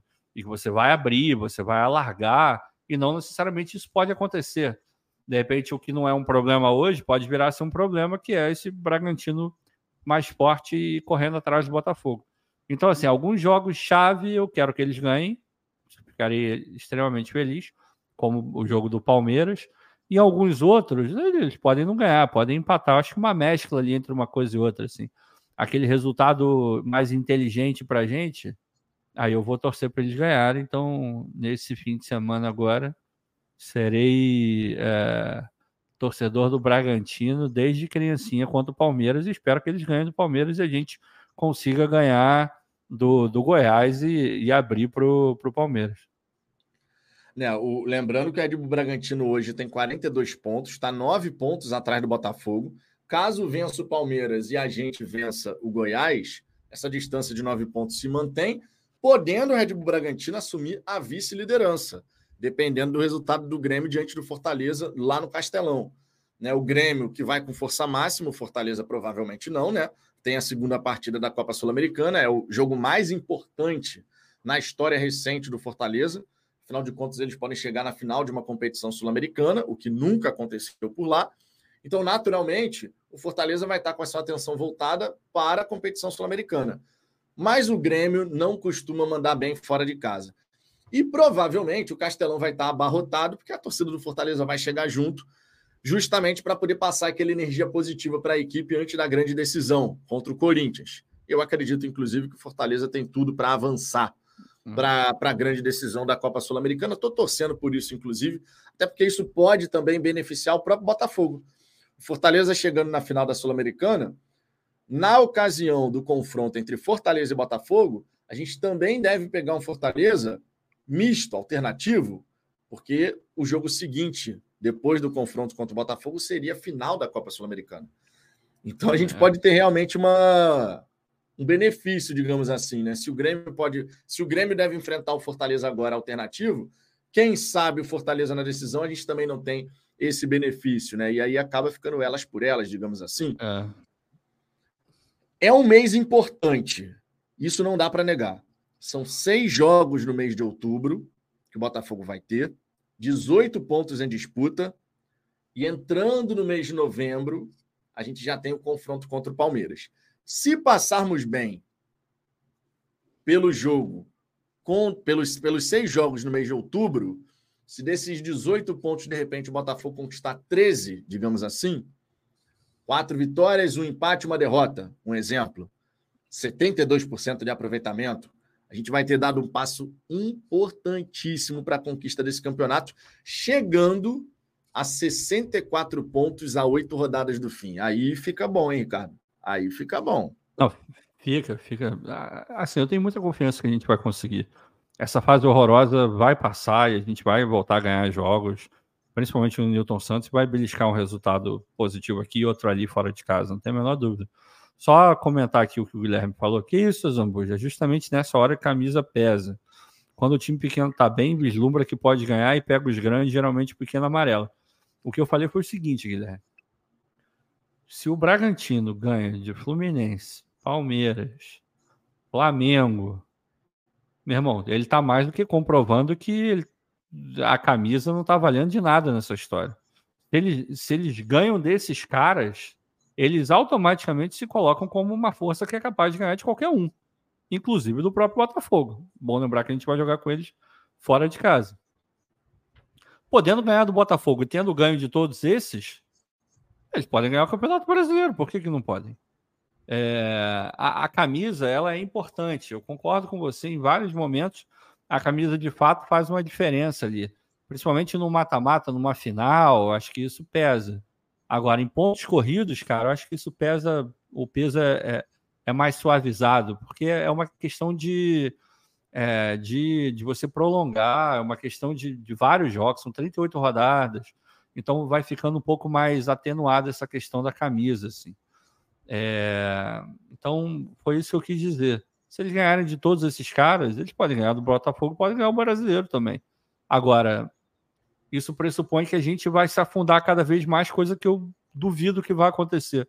E, e, esses jogadores, eles têm a noção exata do que significa ganhar esse campeonato brasileiro para o Botafogo. Eles têm a noção exata da complexidade de ganhar um campeonato brasileiro eles têm a noção exata de que eles precisam dar uma resposta, porque estão vivendo uma oscilação que é absolutamente normal dentro do campeonato. E uma coisa que a gente não pode esquecer, eu até publiquei isso lá no Fogão Net hoje, na, na minha coluna. Nenhum desses caras estavam na Copa do Brasil de 99. Nenhum desses caras estavam nos dois primeiros rebaixamentos do Botafogo. Eu poderia até estender para o outro rebaixamento, mas aí teria o gatito ali em 2020. É, mas nenhum deles estava nos três campeonatos cariocas perdidos de maneira consecutiva para o Flamengo. Então, é, qual, qual, é o elemento nessa história que viveu tudo isso e carrega esse peso? Nós. Nós vivemos tudo isso. Então, se tem alguém que carrega e pode puxar o Botafogo para baixo dentro da fala do Freeland, somos nós, a torcida. Porque nós temos essas frustrações na gente. Esses jogadores não têm, pelo contrário a história que eles têm no Botafogo é a história de reerguer o Botafogo, de deixar o Botafogo 13 pontos na frente, de ganhar todos os jogos em casa no primeiro turno. É, quando eles olham para o Botafogo, eles olham essa história. Eles não estão nem aí, eles não viveram é, 99, rebaixamento, eles não sabem o que, que é isso. Eles não têm é, esse, essa codificação dentro do Botafogo. Quem tem somos nós. Então a gente tem que segurar a nossa onda, entendeu?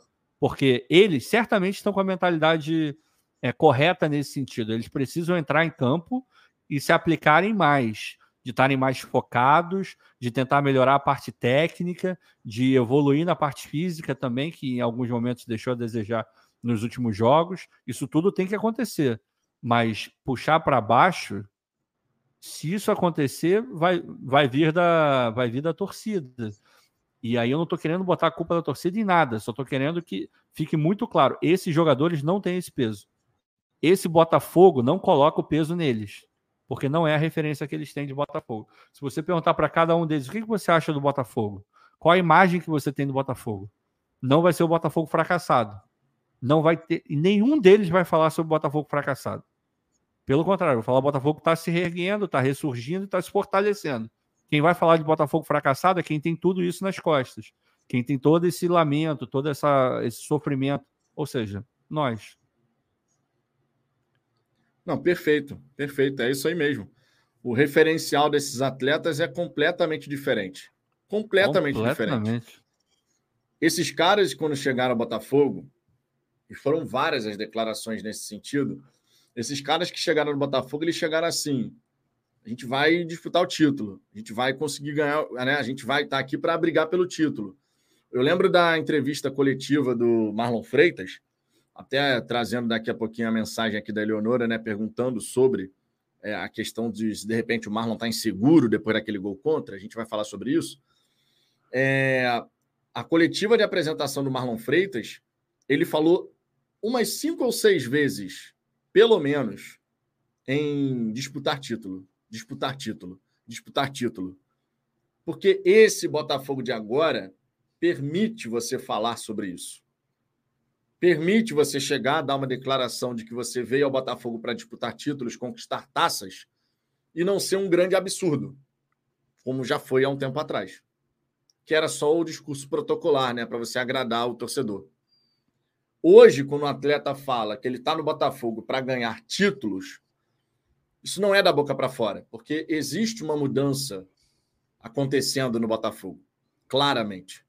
E é uma mudança que está só começando de fato, que ainda tem muita coisa para fazer, dado o estado que o Botafogo foi, né? Que ele foi, que ele alcançou e que ele foi adquirido dessa maneira, né? Então, tem muito trabalho sendo feito, mas os jogadores que lá estão realmente têm um referencial completamente oposto ao que a gente viu e se acostumou a ver no Botafogo. Então, é sempre legal a gente, por mais difícil que seja, e é muito mais fácil fazer isso na teoria do que na prática, mas enquanto torcedores, é sempre interessante quando você consegue separar a frustração que você tinha com o velho Botafogo da esperança que você tem com o novo Botafogo. Porque hoje a gente tem uma esperança muito grande de conquistar o título do Campeonato Brasileiro e não de forma isolada. Temporada de 2023 ser um total acaso e depois a gente não acontece mais. Porque a tendência do Botafogo é ele se fortalecer ao longo do tempo, não enfraquecer. Então a gente hoje tem uma grande esperança. E não deixar essa esperança ser contaminada pela frustração do passado, eu entendo como algo extremamente importante. Porque realmente o Botafogo de agora é outro. O Botafogo de agora não é o Botafogo que nos frustrou tantas e tantas vezes.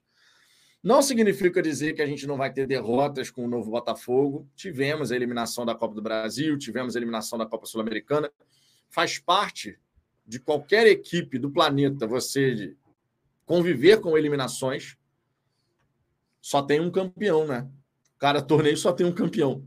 Então a probabilidade maior não é de você ser o vitorioso daquele torneio, a probabilidade maior é que você não ganhe, mas você vai aumentando a sua probabilidade à medida que você vai conseguindo né, performar bem naquele campeonato. No Campeonato Brasileiro, a gente tem todos os motivos do mundo para acreditar na conquista, apesar das três derrotas seguidas. Porque o recorte macro desse Botafogo nesse campeonato não é de um time derrotado. O recorte macro desse Botafogo no campeonato é de um time que consegue as vitórias que conquistou 19, é, 16 vitórias em 24 jogos. Cara, isso é coisa pra caramba. O segundo time que mais venceu no campeonato tem 13. O segundo time que mais venceu no campeonato tem três vitórias a menos que o Botafogo. Então, o que o Botafogo vem fazendo até aqui é digno de confiança. Merece algumas críticas por ter, ter tido uma queda recente de performance, que acabou prejudicando os resultados. Mas a gente tem que seguir confiante nesses caras, cara, porque realmente eles olham o Botafogo de outra maneira. Eles olham o Botafogo de uma maneira completamente diferente do que já foi um dia. A Eleonora, inclusive, aqui, aproveitando, falando do Marlon, a Eleonora, além de ter mandado esse superchat, dizendo, mas isso era esperado, vamos reagir, reagir e ser campeões. A Eleonora mandou uma mensagem aqui dizendo, ó, Vitor, você acha que o Marlon Freitas está inseguro depois daquele gol contra? Ouvi uns comentários assim, mas ele é um dos pilares do time, com ótimas atuações. Acho que o time todo caiu desempenho. O que acha? Tivemos alguns atletas, né, Ricardo, que tiveram uma queda de performance recente, não só o Marlon. O Marlon vinha jogando absurdamente bem. E quando ele tem uma queda de performance, você consegue ver nitidamente uma diferença. Mas o Eduardo também não está atravessando o melhor momento dele. O Nazago Coelho andou dando os vacilos. O Marçal, a temporada inteira dele é muito abaixo do que foi 2022. Algumas lideranças técnicas nesse momento estão um pouco abaixo e isso acaba refletindo numa certa instabilidade também da própria equipe. Né? É um jogo coletivo, mas as individualidades acabam fazendo a diferença. É, cara. É... Eu não acho que o Marlon tenha é, sido afetado pelo aquele gol contra, sinceramente, porque ele, ele, ele já está no futebol há bastante tempo e sabe que aquilo pode acontecer com literalmente qualquer jogador, né? Então não creio que é mais uma coisa coletiva, assim, sabe? A gente tem, tirando o Tiquinho, que é um cara, é, ele era de uma maneira assim muito destacada, é, diferente dentro desse elenco. O Eduardo também, em vários momentos. Todos os outros são excelentes jogadores ou bons jogadores e vão acabar oscilando dentro de um campeonato tão longo. Então é, é natural que é, tecnicamente esses caras estejam num nível abaixo. Assim. Os últimos jogos do Eduardo têm sido muito ruins. Ele não tem conseguido dar passes. E não estou dizendo que, que são passes extremamente é, complexos e, é, e difíceis assim é, de serem executados, né? São passes básicos. Às vezes até a direção vai certa, mas ele não coloca a força necessária, sabe? isso, para mim, essa parte individual dele passa pela baixa coletiva. O Botafogo, enquanto coletivo, caiu muito. É, e, e, quando eu digo caiu muito, é nessa parte mental do jogo. O Botafogo hoje é um time menos forte mentalmente. Em vários jogos a gente viu, a gente olhava para os jogadores e via, cara, a gente não vai perder esse jogo. A gente pode até não ganhar, mas perder a gente não vai de jeito nenhum vamos dar o jeito. E com isso não estou dizendo que eles não estão correndo, não é nada disso. É uma questão de imposição. O Botafogo ele se colocava dentro do campo de uma maneira diferente. No olhar dos jogadores dava para ver isso. Era, pelo menos para mim, era muito nítido. Então, sim, tecnicamente alguns jogadores caíram, mas é, o Botafogo ele se ele se fazia muito em torno do, do conjunto e o conjunto deu uma, uma baqueada pelos resultados, é, por tudo que está envolvendo esse momento ruim. Para mim é o seguinte, cara: você joga contra o Goiás e faz um bom jogo contra o Goiás. Isso vai dar aquela tranquilidade de, bom, fora a gente não está jogando bem, mas em casa a gente continua atropelando todo mundo. Perdemos para o Flamengo, ok, não queríamos, mas até certo ponto o resultado normal, natural, poderíamos ter ganho também, mas é, a gente não coloca essa dúvida dentro do Newton Santos. O Newton Santos vai continuar, como é que eu vou dizer, imaculado. Os jogadores vão olhar e falar: aqui dentro é, tudo funcionando como sempre funcionou. E isso vai dar confiança para esses caras. Porque quando você vai fora e joga mal e não ganha, vai outro jogo fora, é, não ganha, é, porra, expulso, isso vai minando a tua confiança e isso vai botando uma suspeição para. Não é nem uma suspeição, uma ansiedade maior para o jogo do Newton Santos. Será que a gente também vai passar a jogar é, abaixo no Newton Santos? Quando você ganha jogando bem, você explode isso. Aí o jogador ganha confiança. Fala, pô, em casa a gente está resolvendo, então tá tudo, tá tudo normal. Aí isso pode elevar a barrinha da confiança para ganhar fora de casa também. A gente vai ganhar jogos fora de casa. Eu não tenho a menor dúvida de que a gente vai ganhar jogos fora de casa, porque a gente tem jogos altamente ganháveis fora de casa. Esse contra o Corinthians era um jogo altamente ganhável. Pelo que eu li e vi dos melhores momentos, o jogo ficou absolutamente condicionado depois da expulsão do Marçal. Até aquele momento o Botafogo jogava melhor, não é estava super perto do gol, mas eh, talvez fosse até natural imaginar que o Botafogo faria o gol, porque estava jogando melhor. E é assim que a gente tem que ir. O momento agora é de recuperar a confiança. Recuperando a confiança do, do conjunto, a parte individual vai acabar florescendo de novo. O Eduardo vai voltar a, a dar os passes, o Tiquinho vai voltar a fazer os gols dele. A partir do momento que as jogadas começarem a se conectar na segunda-feira, o astral vai mudar completamente e a gente volta para o prumo. Ah, também concordo com isso. E aquilo que a gente sempre fala, né? Existem vitórias e vitórias. Você vencer o Goiás é importante de qualquer forma. Jogando bem, jogando mal, é importante. Agora, se você conseguir, nessa partida em especial, juntar boa exibição com resultado, ainda mais se você não conceder oportunidades ao adversário, aí você vai ter todos os elementos ali positivos para que você possa realmente virar essa chave. E vamos lembrar aqui: temos três jogos com um clássico no meio, mas três jogos que a gente tem capacidade de vencer. Goiás, o Fluminense no Maracanã, a gente já venceu nessa temporada. Fluminense que vai ter vindo de um embate contra o Internacional, o que, que será que vai acontecer? O Fluminense vai estar na final da Libertadores? Ou vai estar baqueado por uma eliminação, por ter deixado a vaga escapar tão próximo? A gente não sabe. E depois o América Mineiro. América Mineiro e Goiás são duas partidas que a gente precisa vencer. Tem que ganhar. Duas Tem partidas que você precisa vencer. O Goiás está na beirola da zona do rebaixamento, o América Mineiro está afundado na zona do rebaixamento. A gente precisa buscar os seis pontos nesses dois jogos. E temos capacidade para isso, claro. Contra o Fluminense, no Maracanã, digo para vocês que o empate não seria ruim, mas é claro que uma vitória é melhor ainda. Nos próximos seis jogos, eu acredito que o Botafogo tem que mirar pelo menos 13 pontos. Nos próximos seis jogos. Esse mês de outubro, pelo menos 13 pontos.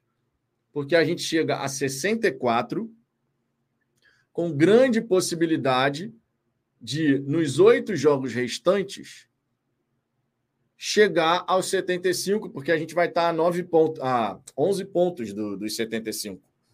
E lembrando, nunca teve um vice-campeão com mais de 74 pontos. Então a gente vai estar muito próximo de ultrapassar uma barreira. Muito próximo. Esse mês de outubro eu considero que é um mês para lá de decisivo a gente vai ter vários confrontos diretos dentro do G6. O Botafogo, nesse período, vai ter dois jogos de confronto direto de G6, que é Fluminense no Maracanã, Atlético Paranaense no Newton Santos. E a gente, claro, precisa vencer, além desses dois jogos, né, vencer os jogos em casa, de modo geral. Mas a gente tem tudo para chegar ao final do mês de outubro numa condição muito boa, cara. Muito boa mesmo. E é o que a gente espera que aconteça, claro. Paulo Daniotti, o que não pode é estar dominando até os 20, com cinco chutes a um, e deixar até os 20 do segundo tempo o adversário virar para 12 a 5 por uma expulsão. O jogo contra o Corinthians, cara, é foda falar sobre esse jogo, porque a palavra ganhável que o Ricardo usou é a mais correta. Era um jogo extremamente ganhável. Só que quando você tem um jogador expulso, isso condiciona demais. Vocês repararam que o Corinthians ele começou o jogo contra o Botafogo diferente de outros tempos. Ele começou o jogo contra o Botafogo recuado. Normalmente, o Corinthians, na Neoquímica Arena, jogando contra o Botafogo, ele buscaria sufocar o Botafogo desde o começo. Jogar lá em cima, pressionar para tentar abrir o placar cedo. Corinthians não fez isso. Corinthians deixou o Botafogo ficar à vontade, digamos assim, de ter a bola, de sair jogando com tranquilidade. O Botafogo estava no campo do Corinthians. Isso não foi à toa. Isso não foi à toa. A tendência do jogo era a gente ter esse cenário ao longo de maior parte dos 90 minutos. Um Corinthians baixo, baixo bloco, deixa o Botafogo ter mais terreno e tentar explorar os contra-ataques. A verdade é que o Vanderlei Luxemburgo, se tivesse, por exemplo, ah, o Marçal não foi expulso e o Corinthians empatou com o Botafogo, o Vanderlei Luxemburgo estaria feliz da vida. Feliz da vida. Essa é a verdade. Só que quando você fica com um jogador a menos, você condiciona. Aí você entra naquela situação. O Botafogo está na liderança, tem uma vantagem, e numa situação de inferioridade numérica, você pensa, hum, se eu levar um ponto daqui nessa situação, tá valendo. Que aí eu abriria para oito pontos de vantagem, pô, um jogador a menos e tal. Gostei da postura do Botafogo de sequer ter tentado arriscar ali, de atacar? Não. Acho que a gente demorou muito para tentar. Quando a gente tentou, a gente levou perigo. Só que aí entra, meus amigos, aquele ponto. Foram dois jogos seguidos que a bola, que poderia ser a bola do jogo a favor do Botafogo, caiu no pé do Júnior Santos, que não atravessa um bom momento. Contra o Atlético Mineiro foram dois lançamentos para ele, que ele poderia ter dominado e finalizado cara a cara com o goleiro. Contra o Corinthians, ele ficou frente a frente com o Cássio e escolheu a jogada errada novamente. Então, assim, nos últimos dois jogos, apesar da gente não ter conseguido os resultados, a gente teve situação para, no mínimo, conseguir um empate, no mínimo mas faltou a qualidade, especificamente falando do Júnior, de dominar, no caso do Atlético, e de devolver a bola para dentro da pequena área com o jogador do Botafogo entrando sozinho. Tinha um Botafogo entrando, jogador do Botafogo entrando sozinho no meio da, da pequena área. Só que o Júnior decidiu cabecear em cima do Cássio, que era a única coisa que ele não podia fazer. Então é complicado, cara. É complicado. Esses jogos que a gente fica com jogador, jogador a menos, cara, é, é, é, muito complicado você simplesmente chegar e só bater no Botafogo. A gente poderia ter arriscado mais, mas ao mesmo tempo, com um jogador a menos, você não quer conceder espaços para o seu adversário. Você não quer se lançar ao ataque e conceder espaços. São decisões difíceis de serem tomadas assim dentro de uma partida como essa. Não é sempre que a gente vai ter um jogo como foi, por exemplo, contra o Internacional ano passado no Beira Rio, né? Ah, cara, assim, é, botando de lado a parte técnica que a gente precisa resolver, o encaixe do setor defensivo que a gente precisa de, é, resolver, parte ali da, do ataque do, do lado direito que tem que resolver também. Acho que o principal problema do Botafogo é a questão da mentalidade. A gente tem entrado nos jogos com uma mentalidade ruim, sabe? A gente não tem entrado com aquela mentalidade de eu sou líder do campeonato, eu vou tentar me impor e eu vou querer ganhar esse jogo não é partir para cima do adversário igual maluco, não é se, é, se colocar em situações de, de perigo de maneira gratuita, nada disso. Tem que ser inteligente. Mas dentro da tua inteligência, você tem que ser incisivo, você tem que se colocar como líder do campeonato com sete pontos na frente e falar: meu irmão, ninguém vai tirar esse título de mim. Essa postura eu não estou vendo no Botafogo a gente tem essa postura em casa e ela é muito clara, nítida, cristalina. Nunca faltou. Em nenhum jogo essa postura faltou. Ah, mesmo no jogo contra o Flamengo. Teve um momento ali que o Botafogo estava amassando o Flamengo. Foi até ali para buscar o 1 a 1 Então essa postura existe, esse time consegue fazer. Só que talvez eles estejam sendo é, conservadores fora de casa num tom acima do que é necessário. O Botafogo não tem necessidade de é, guardar tanta posição, sabe? O Botafogo, até mesmo por conta da vantagem, pode ser mais agressivo, pode especular mais, pode experimentar mais o adversário, sabe? E o Botafogo não se coloca nesse lugar. Ele entra numa postura de ah, primeiro eu não quero perder. Se eu levar um ponto aqui para mim tá bom, eu vou me garantir em casa. Só que isso não é garantia. Você coloca uma pressão desnecessária para os jogos dentro de casa. uma coisa que hoje você faz com prazer, que é jogar no Newton Santos e ganhar os jogos de maneira é, inquestionável, você começa a ter que fazer isso de maneira obrigatória e a torcida vai sentir isso. Então não precisa. É, a gente está se equivocando à toa, sem necessidade nenhuma. A gente tem que ter uma postura mais impositiva fora de casa. Uma postura de líder do campeonato e de futuro campeão brasileiro. Porque é assim que, que os campeões se comportam. Você tem que demonstrar que você quer muito aquilo. Se você não demonstra que você quer muito aquilo, o teu adversário vai sentir e não vai nem precisar fazer tanta força para mostrar que ele quer mais do que você. Ninguém pode querer mais ganhar um jogo do que o Botafogo. Nem quem está lutando contra o rebaixamento, justamente porque tem muita coisa envolvida. São 28 anos, é o resgate de um clube, e esses caras têm essa noção. O que está faltando é botar em prática. Eu tenho certeza que eles sabem que, que esse é o pensamento. Ninguém pode querer mais do que o Botafogo. E hoje, nos últimos jogos, fora de casa, principalmente, os times estão querendo mais do que a gente. Isso é inaceitável. Exato. Marlon Silva. Toda derrota estamos encontrando motivo para não aceitar que o rendimento está caindo. Basta ver os adversários que estão vencendo a gente. Só time desarrumado nós não tivemos uma má performance contra o Flamengo, tá? É, não foi. Dentro desse retrato, nós não tivemos uma má performance contra o Flamengo. Contra o Galo, realmente a gente não foi bem. E contra o Corinthians, a gente estava melhor no jogo até os 20. Depois mudou. Depois mudou. Mas até os 20 a gente estava melhor que o Corinthians. E aí depois o jogo foi condicionado. Tá? Então, não dá para simplesmente a gente chegar e porque perdeu os três jogos, o Botafogo estava horroroso. Contra o Atlético Mineiro, eu concordo. Apesar da escalação ter sido 11 que todo mundo estava querendo naquela ocasião. Agora, contra Flamengo e contra Corinthians, o Botafogo não estava mal na partida.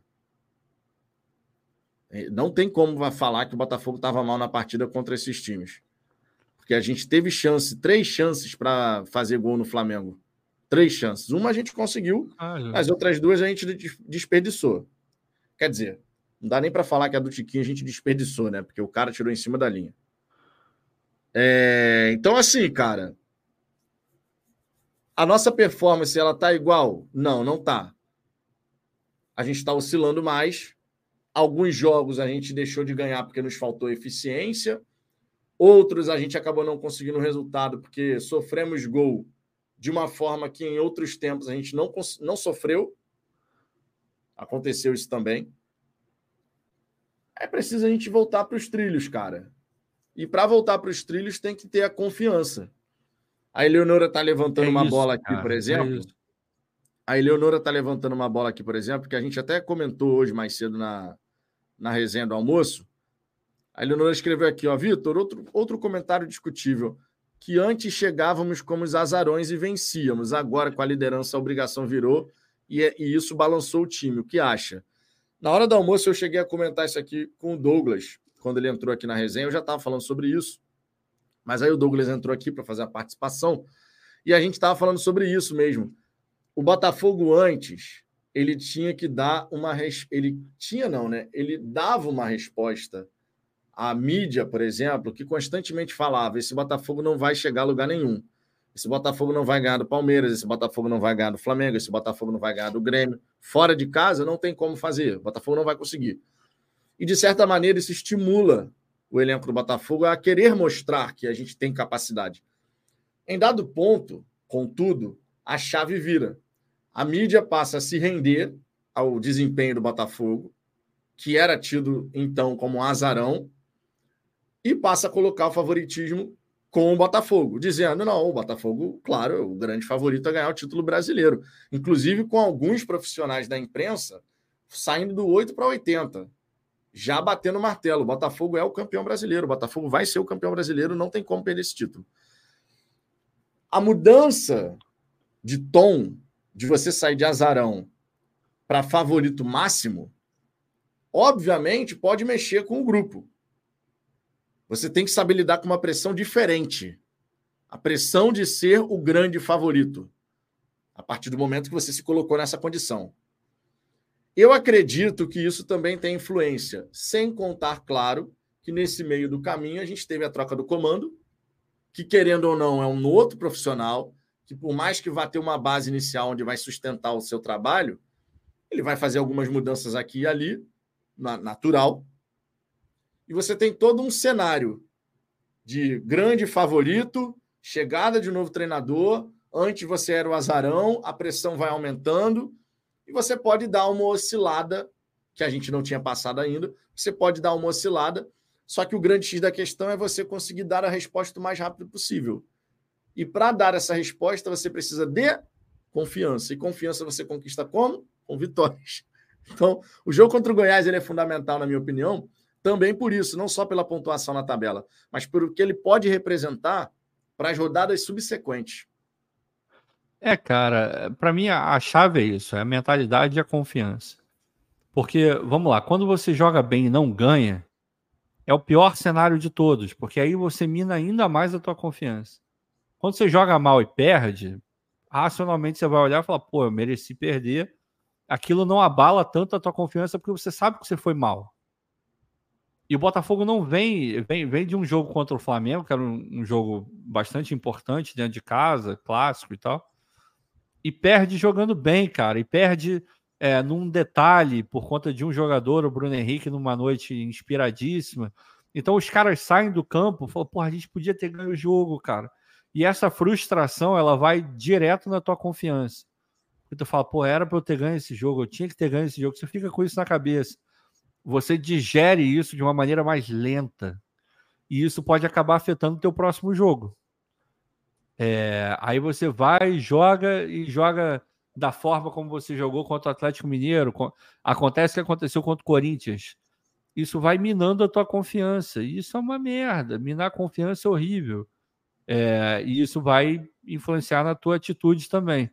Por isso que, sinceramente, eu não acho é, é que é, nada, nada do que está acontecendo é pressão por conta da, da, do torcedor, por conta do, do que a imprensa fala, do 880. Eu, sinceramente, não coloco nisso. Assim. É uma questão, para mim, absolutamente interna. É uma questão dos jogadores é, retomarem a confiança neles mesmos. assim. Todos eles sabem jogar bola. Esse time não está na liderança à toa. Não quero dizer que agora vai, vão emburacar uma vitória atrás da outra e a gente só vai ganhar até o final mas eles sabem que eles podem. Eles sabem que eles podem jogar melhor do que eles estão jogando. Então, para mim, é uma questão absolutamente interna. Talvez precise de uma conversa mais, é, mais profunda deles. Talvez, de fato, precise que o Laje é, ligue uma chavinha que talvez não esteja ligada agora, ele tem que identificar qual é. Eu não sei porque eu não estou lá dentro, mas me parece que é uma questão muito interna, assim alguma coisa ali dentro é, deu uma desandada e eles precisam se reencontrar, assim, sabe? É, e quando isso acontecer, a gente espera que aconteça com um bom jogo contra o Goiás, para dar aquela certeza absoluta de em casa ninguém ganha da gente. Se ninguém ganha da gente em casa, a gente vai ser campeão brasileiro. Ponto. Porque aí eles podem botar como meta, meu irmão. Ninguém vai ganhar da gente em casa. Ninguém vai ganhar da gente em casa. Então, fora de casa, a gente vai beliscar umas duas vitórias aí, três vitórias. De repente, essa pode ser a base para retomar a confiança. A gente não sabe. Alguma coisa ali deu uma desligada. Mas é aquele negócio, né, cara? Quando você olha para trás e vê que você não fez nada, aí que a tua confiança não volta. Mas quando você olha para trás e vê o que você fez, ainda mais o campeonato que o Botafogo fez, não é possível que eles não consigam é, reconquistar a confiança neles mesmos, cara. Eles sabem que eles conseguem fazer. É uma questão de encontrar como que isso vai ser reaceso. Exatamente. E, gente, uma hora e 49 de resenha, uma hora e 50. Queria agradecer imensamente a presença de vocês. 1h20 já da manhã aqui no Brasil. Muito obrigado pela audiência, muito obrigado pela moral. Nessa quarta-feira, na hora do almoço, estou de volta, 1h05 da tarde aqui para a gente poder trocar uma ideia, falar mais sobre o Botafogo, né? Acompanhar o noticiário e tal. Convido vocês a participarem. Deixa o like, se inscreva no canal para que a gente possa chegar aos 35 mil inscritos. Beleza? Quinta-feira o Ricardo está de volta, né? Claro, A menos que aconteça alguma coisa que impeça a participação. É, Mas a priori, tudo em ordem. A priori, estarei aqui. Para a gente poder seguir falando de Botafogo, a gente aguarda todos vocês por aqui. Beleza? Tamo indo nessa, hein? Um grande abraço para todo mundo. Um beijão no coração de cada um de vocês. E ó, fomos!